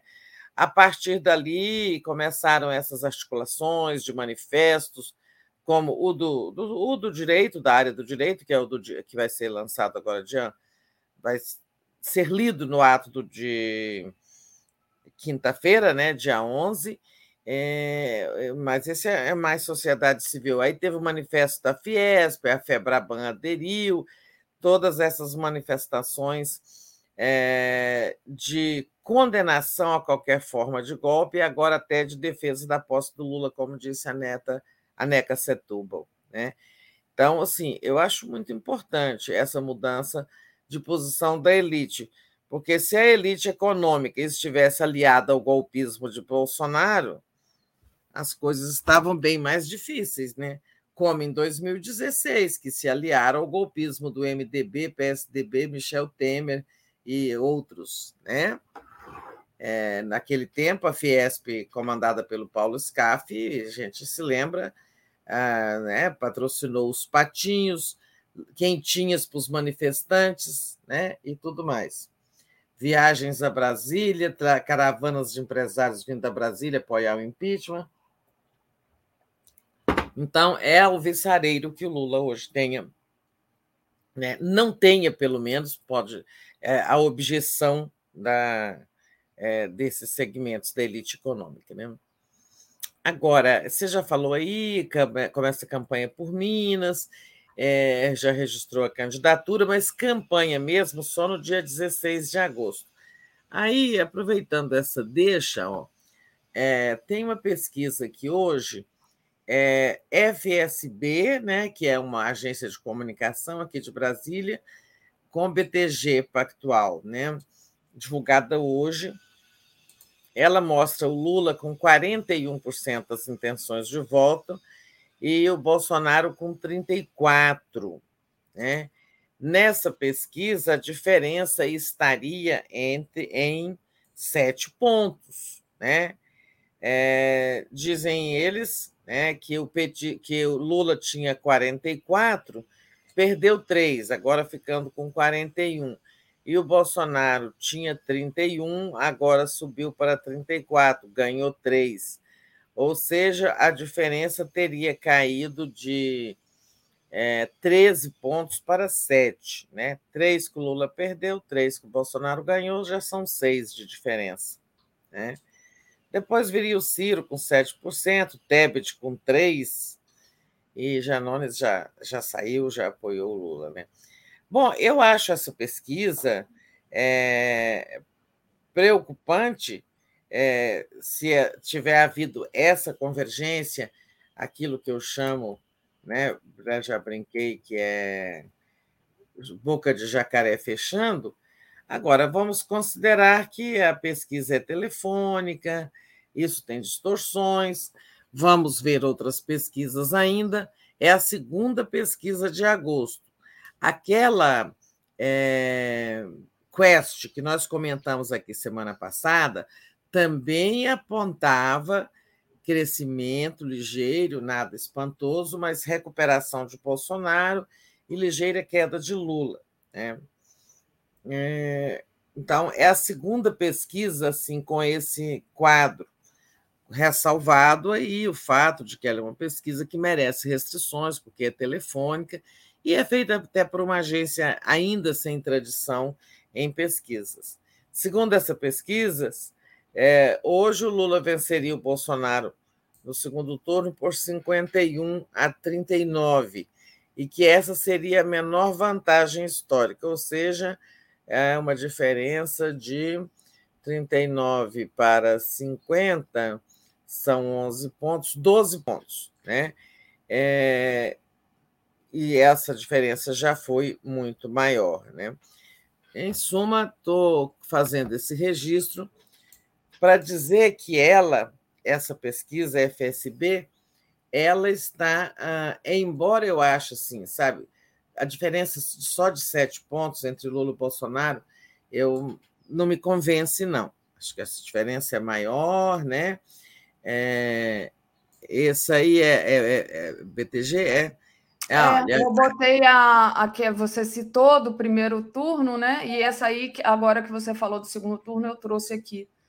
Então, novamente. Ah, eu não vi que você colocou o primeiro turno, é. porque eu estava ali com o site aberto para eu pegar os números, aí eu saí, tava parei de ver. É. Mas olha, em, em, em, ambas a gente vê aquele movimentozinho ali, ó, de boca de jacaré fechando, né? Ali as duas linhas de cima, que são a vermelha do Lula e a azul do Bolsonaro, ó, as linhas se aproximando. É, volta naquela outra, você pode voltar, Daphne? Posso, só um No minutinho. primeiro turno, é. Deixa eu trazer aqui. É... é aquilo que os petistas estão dizendo. Ontem mesmo tinha a declaração do Gilberto Carvalho, que é um dos coordenadores da campanha do Lula, né? A eleição não está ganha. Olha, aqui esse movimento de jacaré fechando a boca ainda é mais acentuado né? Eu estou dizendo, com todas as ressalvas que essa pesquisa merece, por ser de uma instituição nova na atividade e ser telefônica. Mas olha lá.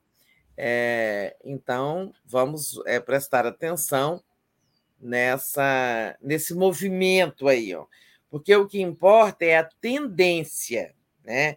Nessa pesquisa aí, tendência de alta do Bolsonaro, tendência de baixo do Lula de baixa do Lula. É claro que vamos só esperar com alguma é, atenção às novas pesquisas de agosto. Sim, exatamente. É, mas, Tereza, deixa eu tirar daqui da tela. Opa. É, tem uma questão, né, Tereza? É, bom, as pesquisas apontam aí a aproximação da, dos dois lábios do jacaré. O jacaré tem é. lábio? É. Não sei. Mandíbula. Mandíbula. Obrigada, Tereza. Acho que já, o jacaré não tem lábio. Mas o fechamento da boca do jacaré, no entanto, né, a gente sabe que tem aí é, ainda coisas para serem é, surtirem efeito, né, como pacote de bondades e tudo, mas, no entanto, a gente viu uma mudança aí é, no, no data rua, digamos assim. Bolsonaro escrachado num restaurante, numa churrascaria em São Paulo, né? É, foi vaiado também num jogo de futebol Palmeiras e Goi Goiás, né? A gente também teve o escracho do, do Moro passeando numa feira lá em Curitiba, de um lugar que onde quem frequenta é gente que tem mais dinheiro, né? E, enfim, tem essas questões aí. O Bolsonaro realmente não teve um bom final de semana, digamos assim. Não, e, é, ele não estão boas, não, não tão boas, não.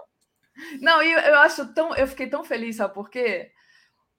Quando a gente conversa com os bolsonaristas, eles dizem assim: o Lula não pode sair às ruas. Aí o Lula vai no Nordeste junto aquele mundo de gente, né? E o Bolsonaro não consegue nem ir na churrascaria comer, nem almoçar direito, porque é escrachado. Então, achei muito interessante isso. Ah, é bom, você lembrou bem. Eles diziam que o Lula ia ser apedrejado né? É. nas ruas. E o Bolsonaro só vai no estádio, lá onde foi ver jogo de futebol, depois escrachado numa churrascaria. Não, e tem muitas coisas para ele né, muito nefastas. Juros subiram a 13,75, é, excessos né, em, inquéritos é, e tal. É, então, assim, a situação não, não é boa para ele, não. Acho que a situação do Bolsonaro é muito difícil. E vem aí o 7 de setembro, né, que o, o prefeito Eduardo Paes publicou um edital mantendo o local no, do, do desfile militar no 7 de setembro. E o Bolsonaro tá, continua dizendo que nas 17 horas ele vai estar em Copacabana. Isso significa o seguinte, então: acontecerão duas coisas no Rio de Janeiro, né? mas separadas. Haverá o desfile militar na Presidente Vargas, que talvez até seja de manhã agora, porque não precisa da presença do Bolsonaro, que estará em Brasília, no desfile de Brasília, na esplanada, né? e, e haverá manifestação bolsonarista, espera-se, tudo indica, com discursos golpistas, em Copacabana às 17 horas. Bom, menos mal, porque as Forças Armadas é, estariam sendo usadas, tal como queria o Bolsonaro, né, em campanha político-ideológica e eleitoral, inclusive. E isso seria um crime de alta gravidade, que elas não são, é, não são órgãos de governo, são instituições de Estado que não podem ser misturadas com atividades eleitorais, ideológicas, partidárias, né? menos mal. Mas os aliados políticos do Bolsonaro, turma do Centrão, já estão preocupados, porque acham que, dependendo do que ele disser lá no 7 de setembro, falta um mês exatamente, ele pode enterrar de vez a candidatura dele. Se vier com um discurso golpista, ameaçando instituições, ameaçando o Supremo, TSE, desmoralizando o sistema eleitoral, e tudo mais. Então, os aliados estão preocupados que ele jogue uma pá de cal em si mesmo. Né? Que, como a gente falou aqui no começo, né, Daphne? Aquela dos embaixadores, que muita gente tentou é, evitar que ele fizesse, né, produziu toda essa mobilização da sociedade civil que nós estamos assistindo movimento da Faculdade de Direito e dos Juristas, movimento da Fiesp, reação dos banqueiros, de empresários, manifesto com um milhão de assinaturas. Aliás, não sei quantos manifestos estará tendo hoje, mas está chegando perto de um milhão. É, até quinta-feira, dia do evento, vai ter um milhão. Então, assim, as coisas não, são, não estão bem para o Bolsonaro, mas tem aí é, essas. É, essas políticas sociais eleitoreiras, né? Uhum. Que vamos ver se produzem o resultados.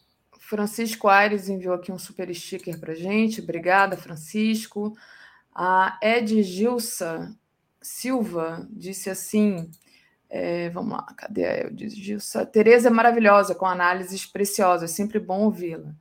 O Fernando é, Sobrino Pinheiro, Daphne Cruvinel, desculpem, mas a polêmica e o racha na política do Rio foi provocada pelo PT.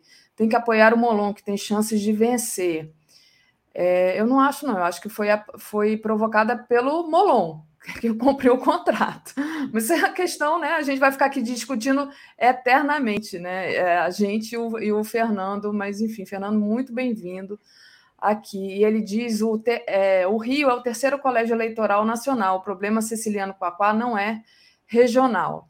De fato, o Rio é muito importante. A Luísa Migon é, disse que a metáfora foi perfeita. Agora perdi a metáfora, não sei mais. É do jacaré. É. Ah, do jacaré. Aí, inclusive, a Beta Alice disse que em outubro a gente vai jantar o jacaré. Eu, que nem sou carnívora, estou querendo comer esse não, jacaré. É, em breve nós vamos ver é o jacaré abrir a boca, Bolsonaro para baixo e a curva do Lula para cima. Muito bom. Em breve o jacaré vai abrir a boca. Ótimo. O, o, Francisco Aires enviou, já falei aqui, um super sticker. Obrigada. Paulo Boaventura Neto. Os empresários neopentecostais devem estar trabalhando noite e dia para fazer as cabeças de suas ovelhas. E isso aparece nas pesquisas. Ao vivo, o verme leva a pau. É o Bolsonaro não vai é, conseguir perambular por aí sem levar uma vaia, sem, enfim, é, ser escrachado. Tereza, e ele, né? É, hoje parece que ele vai a Febraban e para lançar o programa Caixa para Elas, né? Numa tentativa aí novamente de conquistar os votos femininos, né? É, naquele banco, na Caixa Econômica, onde ocorriam os assédios sexuais ali às suas funcionárias. Então, será que o, as mulheres vão votar no Bolsonaro por causa disso, Teresa? O que, que você é. acha? Pois é. é, ele não perde a oportunidade né, de, de tentar salvar essa imagem de governo machista, misógino dele, mas não tem jeito. É, o Bolsonaro não vai à Fiesp, que estava marcado para o dia 11. Ele pediu para antecipar para o dia 11, depois não quer mais ir no dia 11, que é o dia da manifestação no Largo São Francisco, em São Paulo. É, não vai, mas vai à Febraban. Já o Lula vai à Fiesp amanhã. É um programa de debates com todos os candidatos que a Fiesp está fazendo, fazendo, um rodízio lá. Então, o Lula estará amanhã na Fiesp e o Bolsonaro estará hoje na Febraban, onde lança esse programa, Caixa para Elas, usando a Caixa para fazer política, que é uma linha de financiamento para mulheres empreendedoras. Mas eu acho que a situação dele ali é, é muito ruim é, entre as mulheres, embora, embora numa pesquisa IPESP, que foi antes da, da Quest, né, foi semana atrasada, o Lula, é, ela indicava uma perda de pontos do Lula entre as mulheres. Depois eu disse que era preciso é, aguardar isso. Né? É, essas outras duas últimas pesquisas não falam disso. Vamos aguardar, né? Vamos ver uma pesquisa que tenha detalhamento por gênero para a gente saber. Mas, assim, a imagem dele entre as mulheres é tão ruim. As mulheres que vão ao supermercado estamos, né, todo dia levam um choque com os preços. A inflação continua galopando. E, pasmem, olha só, tem os bolsonaristas. Eu li isso é, hoje de manhã, se não me engano, é, não sei em qual jornal, mas deixa eu ver se eu estou aqui.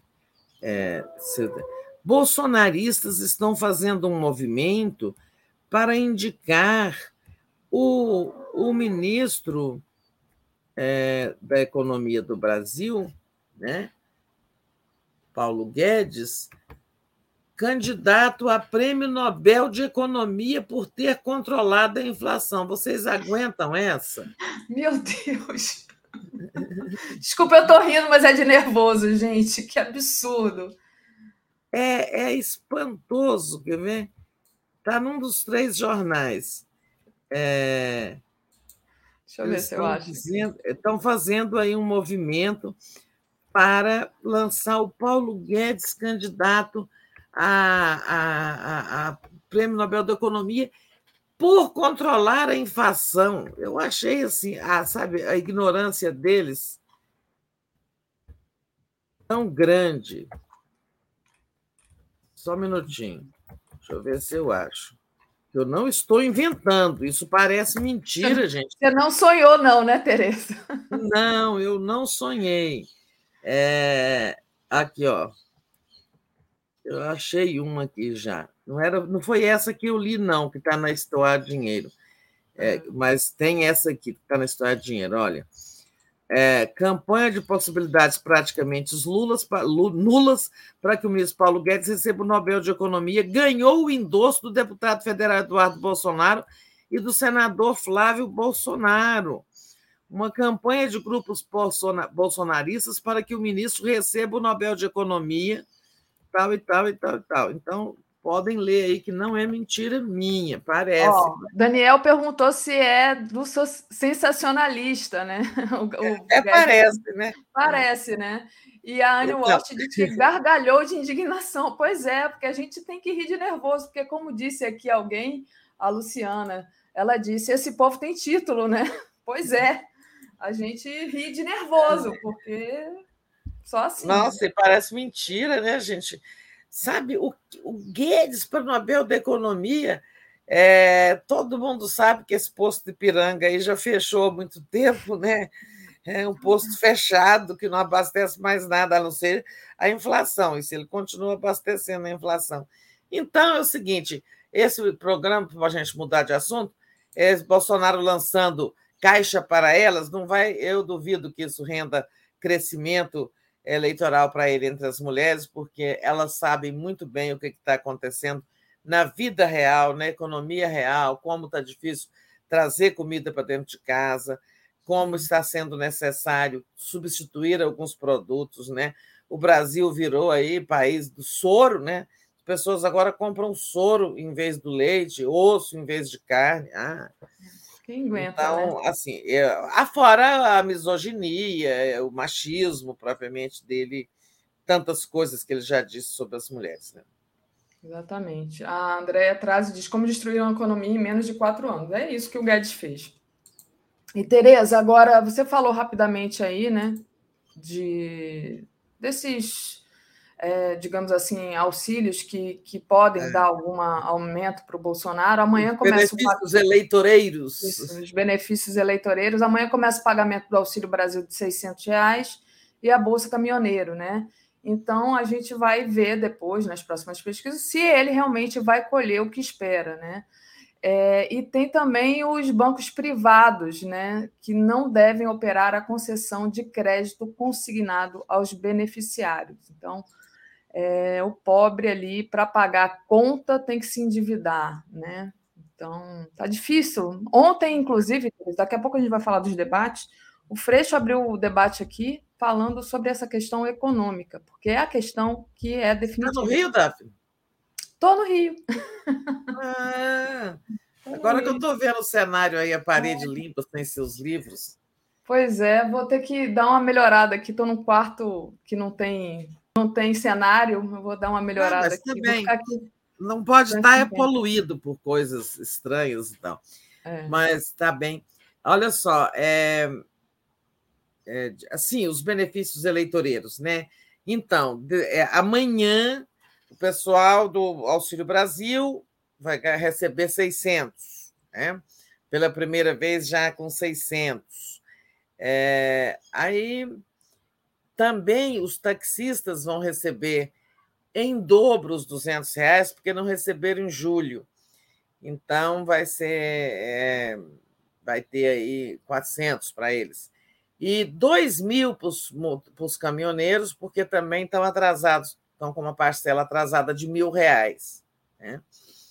né? Assim, é difícil imaginar é, fazer apostas.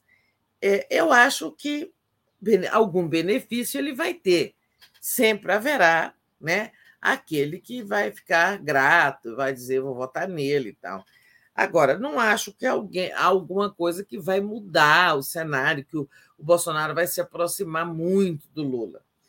Agora, vamos ser realistas.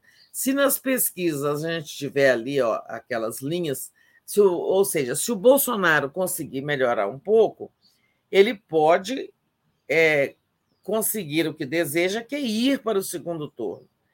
Então, o outro lado tem que intensificar a campanha para ganhar no primeiro, né? campanha do Lula tem que fazer muito um discurso franco sobre isso.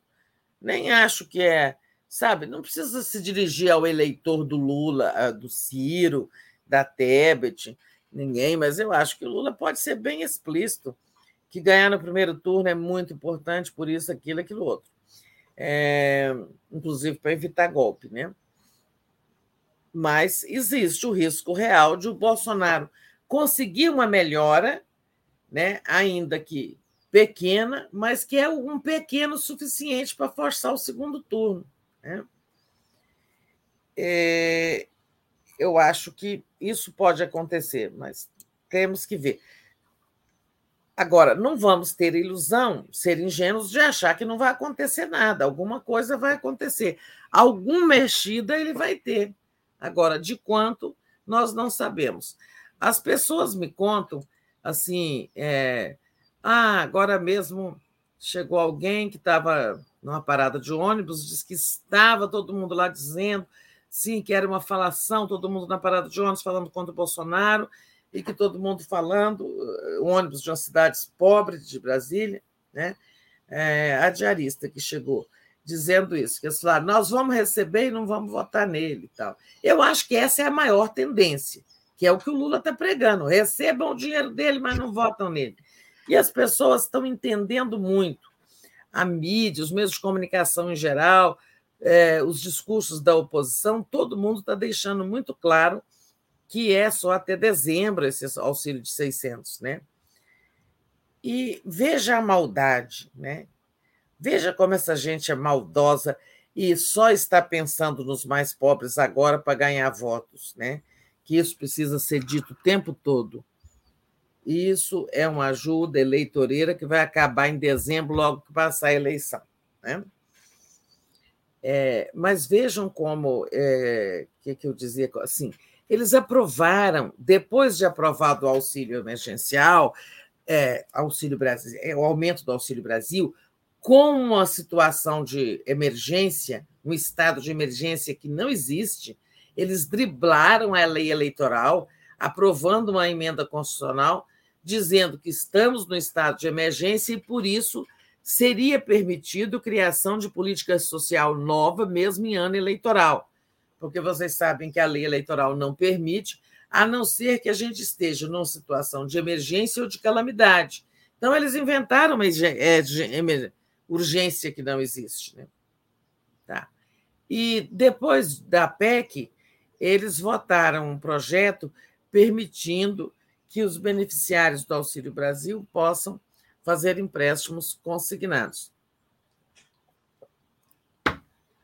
E já se viu que com 600 reais eles poderiam pegar até 3 mil reais de empréstimo.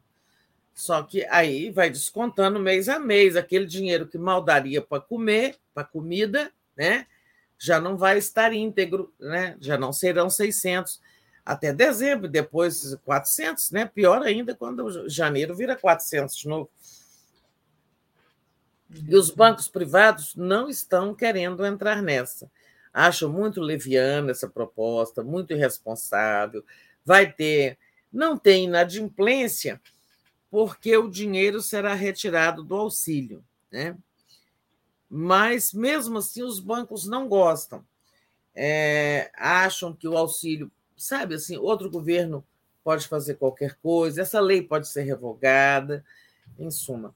Os bancos privados não querem entrar, mas o governo, o Bolsonaro vai se valer da Caixa e do Banco do Brasil para tentar garantir esses empréstimos. E vocês sabem, muitas pessoas têm dificuldade de gerir a vida financeira. Ouve falar que pode pegar 3 mil reais, vai lá no, vai lá no banco e pega os 3 mil reais sabe? Você vai comprometer o pouco que seria para comida. Né? É muito leviana essa proposta. Mas vamos em frente, Daphne. Vamos em frente. Deixa eu agradecer aqui a Eronita, Eronita Couto, que entrou como nova membro aqui do canal. a meu amigo Beto Mafra, dizendo prêmio ignóbil para o chulé de Quedes.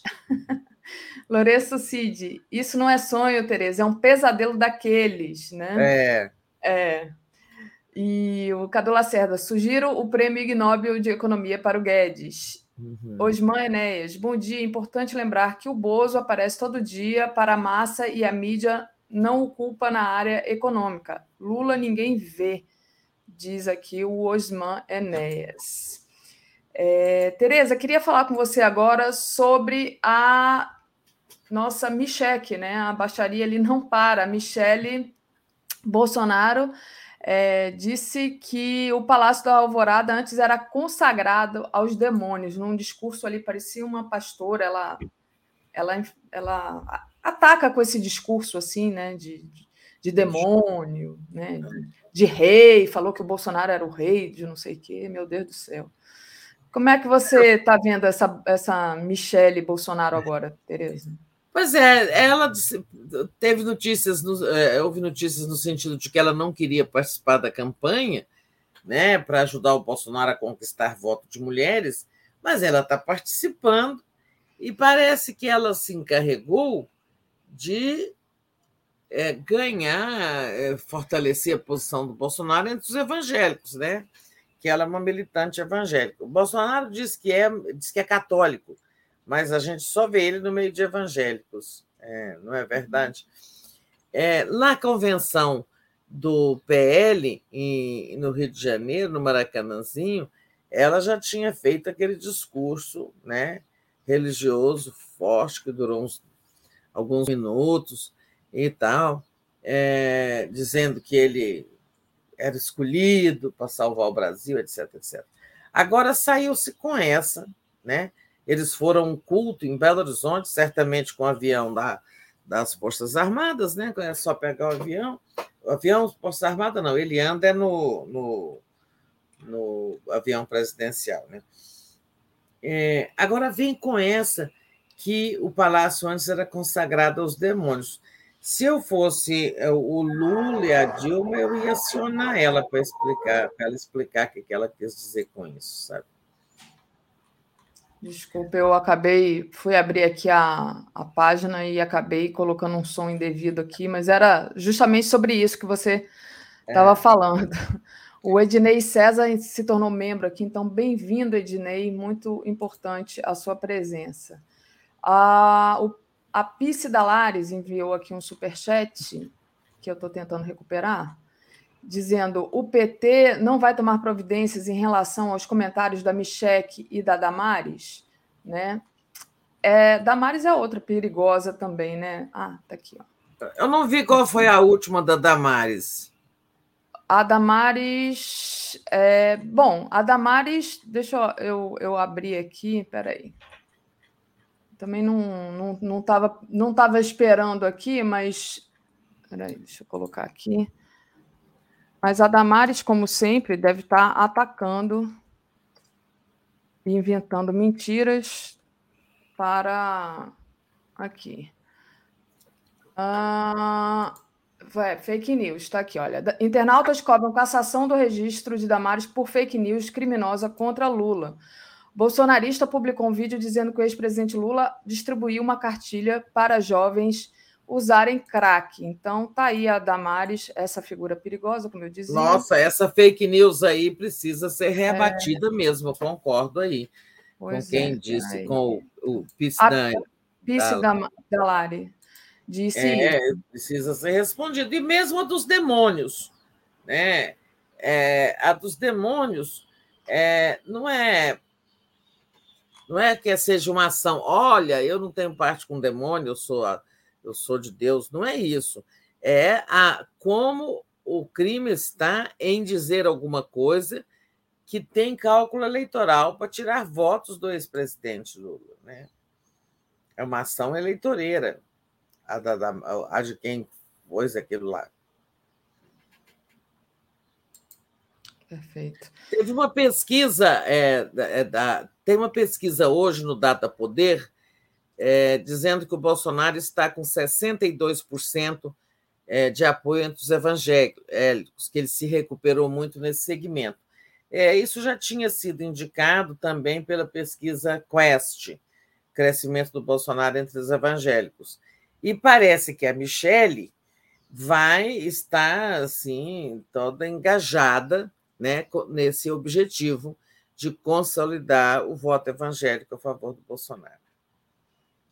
É, deixa eu. Estava procurando aqui enquanto você trazia. Deixa eu colocar aqui na tela.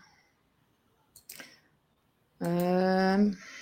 Só um minutinho. Aqui. Bolsonaro tem 62% do voto evangélico, mostra data poder. Então, né, aí, aí eles apostam tudo nessa questão aí dos evangélicos. Deixa eu agradecer aqui, tem vários superchats para agradecer, Tereza enquanto você falava e a gente continua. Deixa eu agradecer a Olga Ferreira dos Santos, Guilhotina Neles, Beto Mafra. Micheque acerta, sempre teve capetinhas no poder, aí o uhum. capitão, o capetão assumiu, o Beto é sempre ótimo. Tem aqui o Ricardo Souza, no discurso neopentecostal consagrado aos demônios, é uma alusão aos orixás e a todos os símbolos afro, segundo aqui nosso internauta Ricardo. Deixa eu ver se tem mais algum. Não, acho que eu já li todos. Vamos lá, Tereza, continuando aqui. É, queria que você falasse agora sobre a, o debate de ontem, né, da Bandeirantes dos candidatos a governador, né? É, teve lá o de São Paulo, o Breno até falou bastante, né? Mas em São Paulo teve o duelo do tucano Rodrigo Garcia e do bolsonarista Tarcísio Freitas, né, que estão disputando ali o segundo lugar para ir é, para o segundo turno, turno com Haddad. É, o Zema fez falta no de Minas e aqui no Rio teve também a esquerda dividida com Rodrigo Neves e Freixo, o Cláudio Castro muito fraco, Tereza. É, e né? O candidato do Novo, que é o Ganime, também achei assim muito fraco. Até disse para o Léo que e para o Breno que me deu, me, dava, me deu sono, porque toda hora passava uma palavra para ele, e aí realmente não era nada interessante acompanhar o debate com a figura do candidato do Novo. A Rita de Cássia Conceição, Tereza, não só Lula e Dilma, como também os outros presidentes que residiram no Planalto podem pedir explicações para Michele, falando Exato, aí sobre... exatamente. É, eu até ia dizer isso, Fernando Henrique também morou antes do Lula. É, e quem mais? Collor. Collor. Tamar. Mas então, Tereza, o debate, como é que você viu aí o debate para a carga de. Então, gente, ver mesmo, eu vi só o do Rio.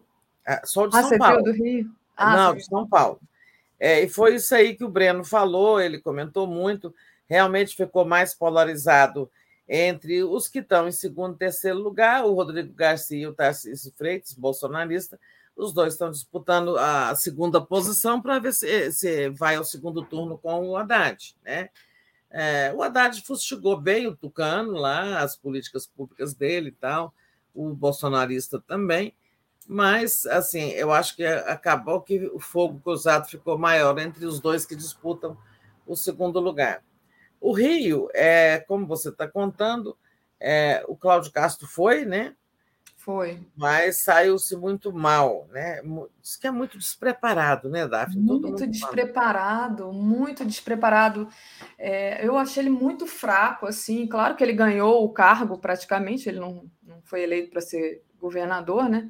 É, mas é, fiquei impressionada com o despreparo do Cláudio Castro, Tereza. É, eu espero que isso surja, é, traga aí algum efeito contrário à candidatura dele porque é. não sei se o povo vai, vai ouvi-lo e, e vai achar bom é, a maneira como ele se exporta. Ele não parece que não tem certeza, ele não tem firmeza do que ele fala, sabe, Tereza? Pois é, impressionante. O, o Rio, é, Minas, o, o Romeu Zema, governador que disputa a reeleição, não compareceu, né? O ACM Neto também não compareceu, tem até o Rui Costa dizendo que não foi para né? É... Não foi porque não teve coragem, faltou coragem de enfrentar o debate, tal e tal. É, parece que o Cláudio Castro também tentou esconder o Bolsonaro, né?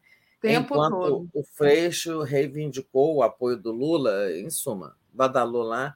E, em outras capitais eu não tenho notícias, mas pelo que a gente está vendo, ah, o Ratinho também não foi no Paraná candidato, é governador candidato à reeleição.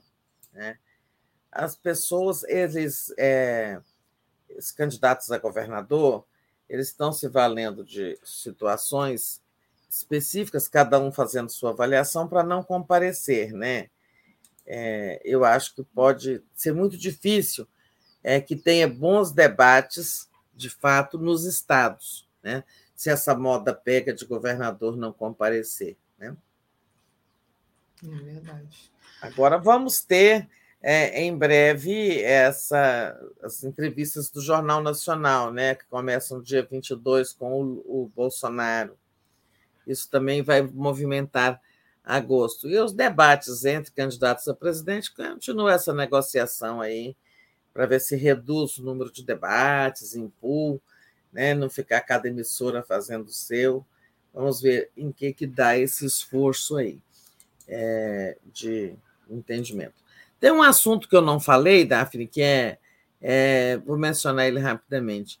Essa semana, é, a Câmara e o Senado vão votar ali alguns vetos, algumas coisas, não sei de nenhuma agenda importante, assim, nenhum, nenhum ponto muito polêmico.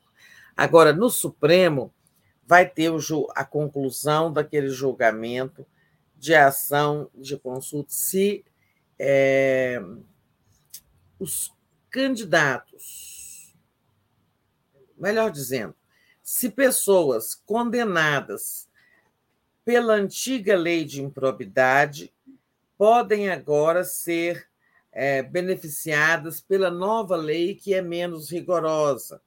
E, com isso, elas é, se livrarem da condenação, inclusive da ineligibilidade, porque muitos estão inelegíveis por conta dessa condenação. Como a lei mudou, né? A lei mudou em quê? Especialmente numa questão. Ela hoje, agora, ela distingue se houve uma improbidade calculada, né, para tirar dinheiro, para roubar dinheiro do Estado, etc., ou se é uma, houve uma improbidade por erro técnico, por incapacidade técnica de um prefeito gerir as coisas corretamente, faltou contabilidade, digamos assim, coisas técnicas, né?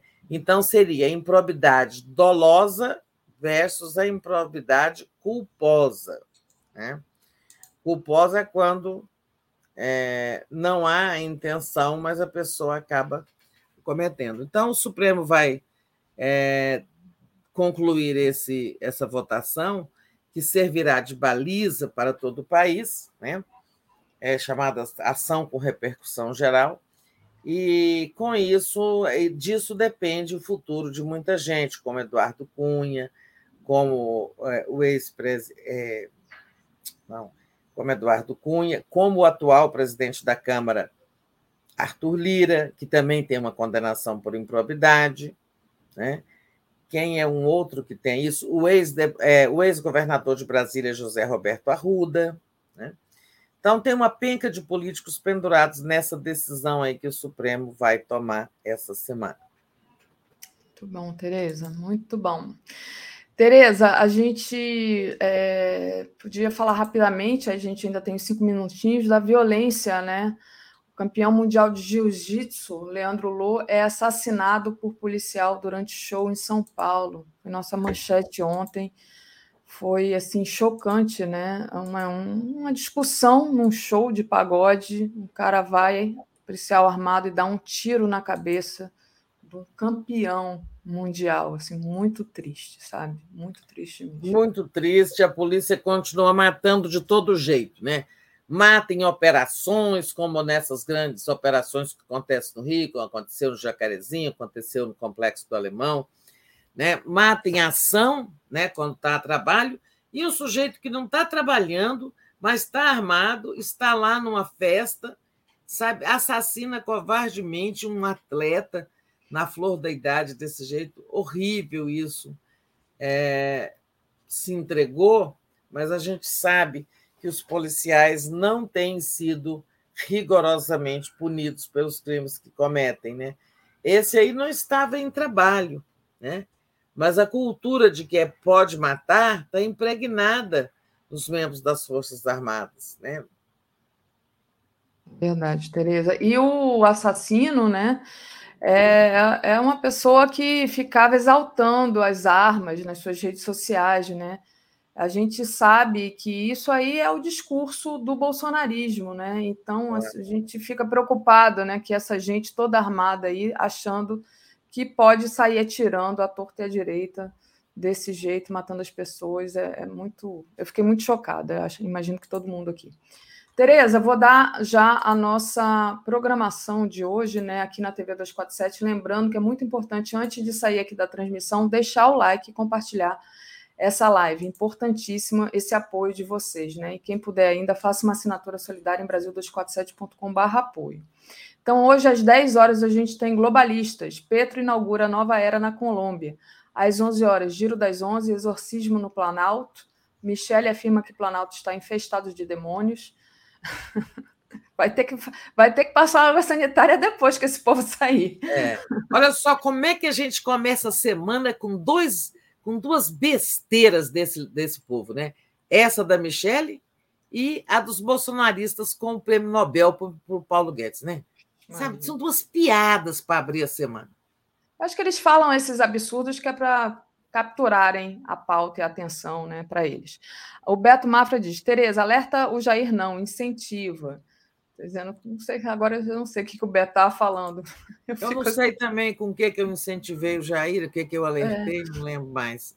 Mas, enfim, foi sem querer, né? Se foi, é, foi a não está aqui. Vou tentar lembrar aqui.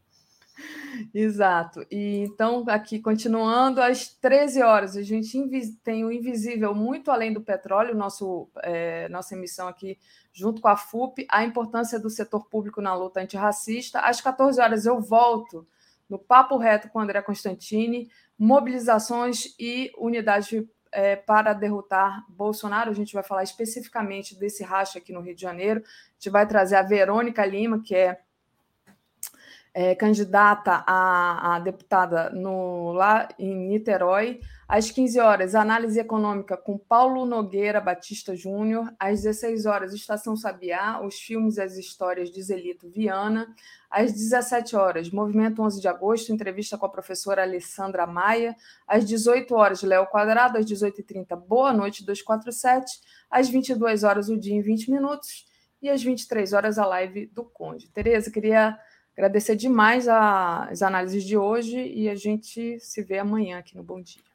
Isso, até amanhã, Daphne, até a noite no Boa Noite Comunidade e boa semana para todos nós. Boa semana. Valeu, Tereza. Tchau, tchau. tchau.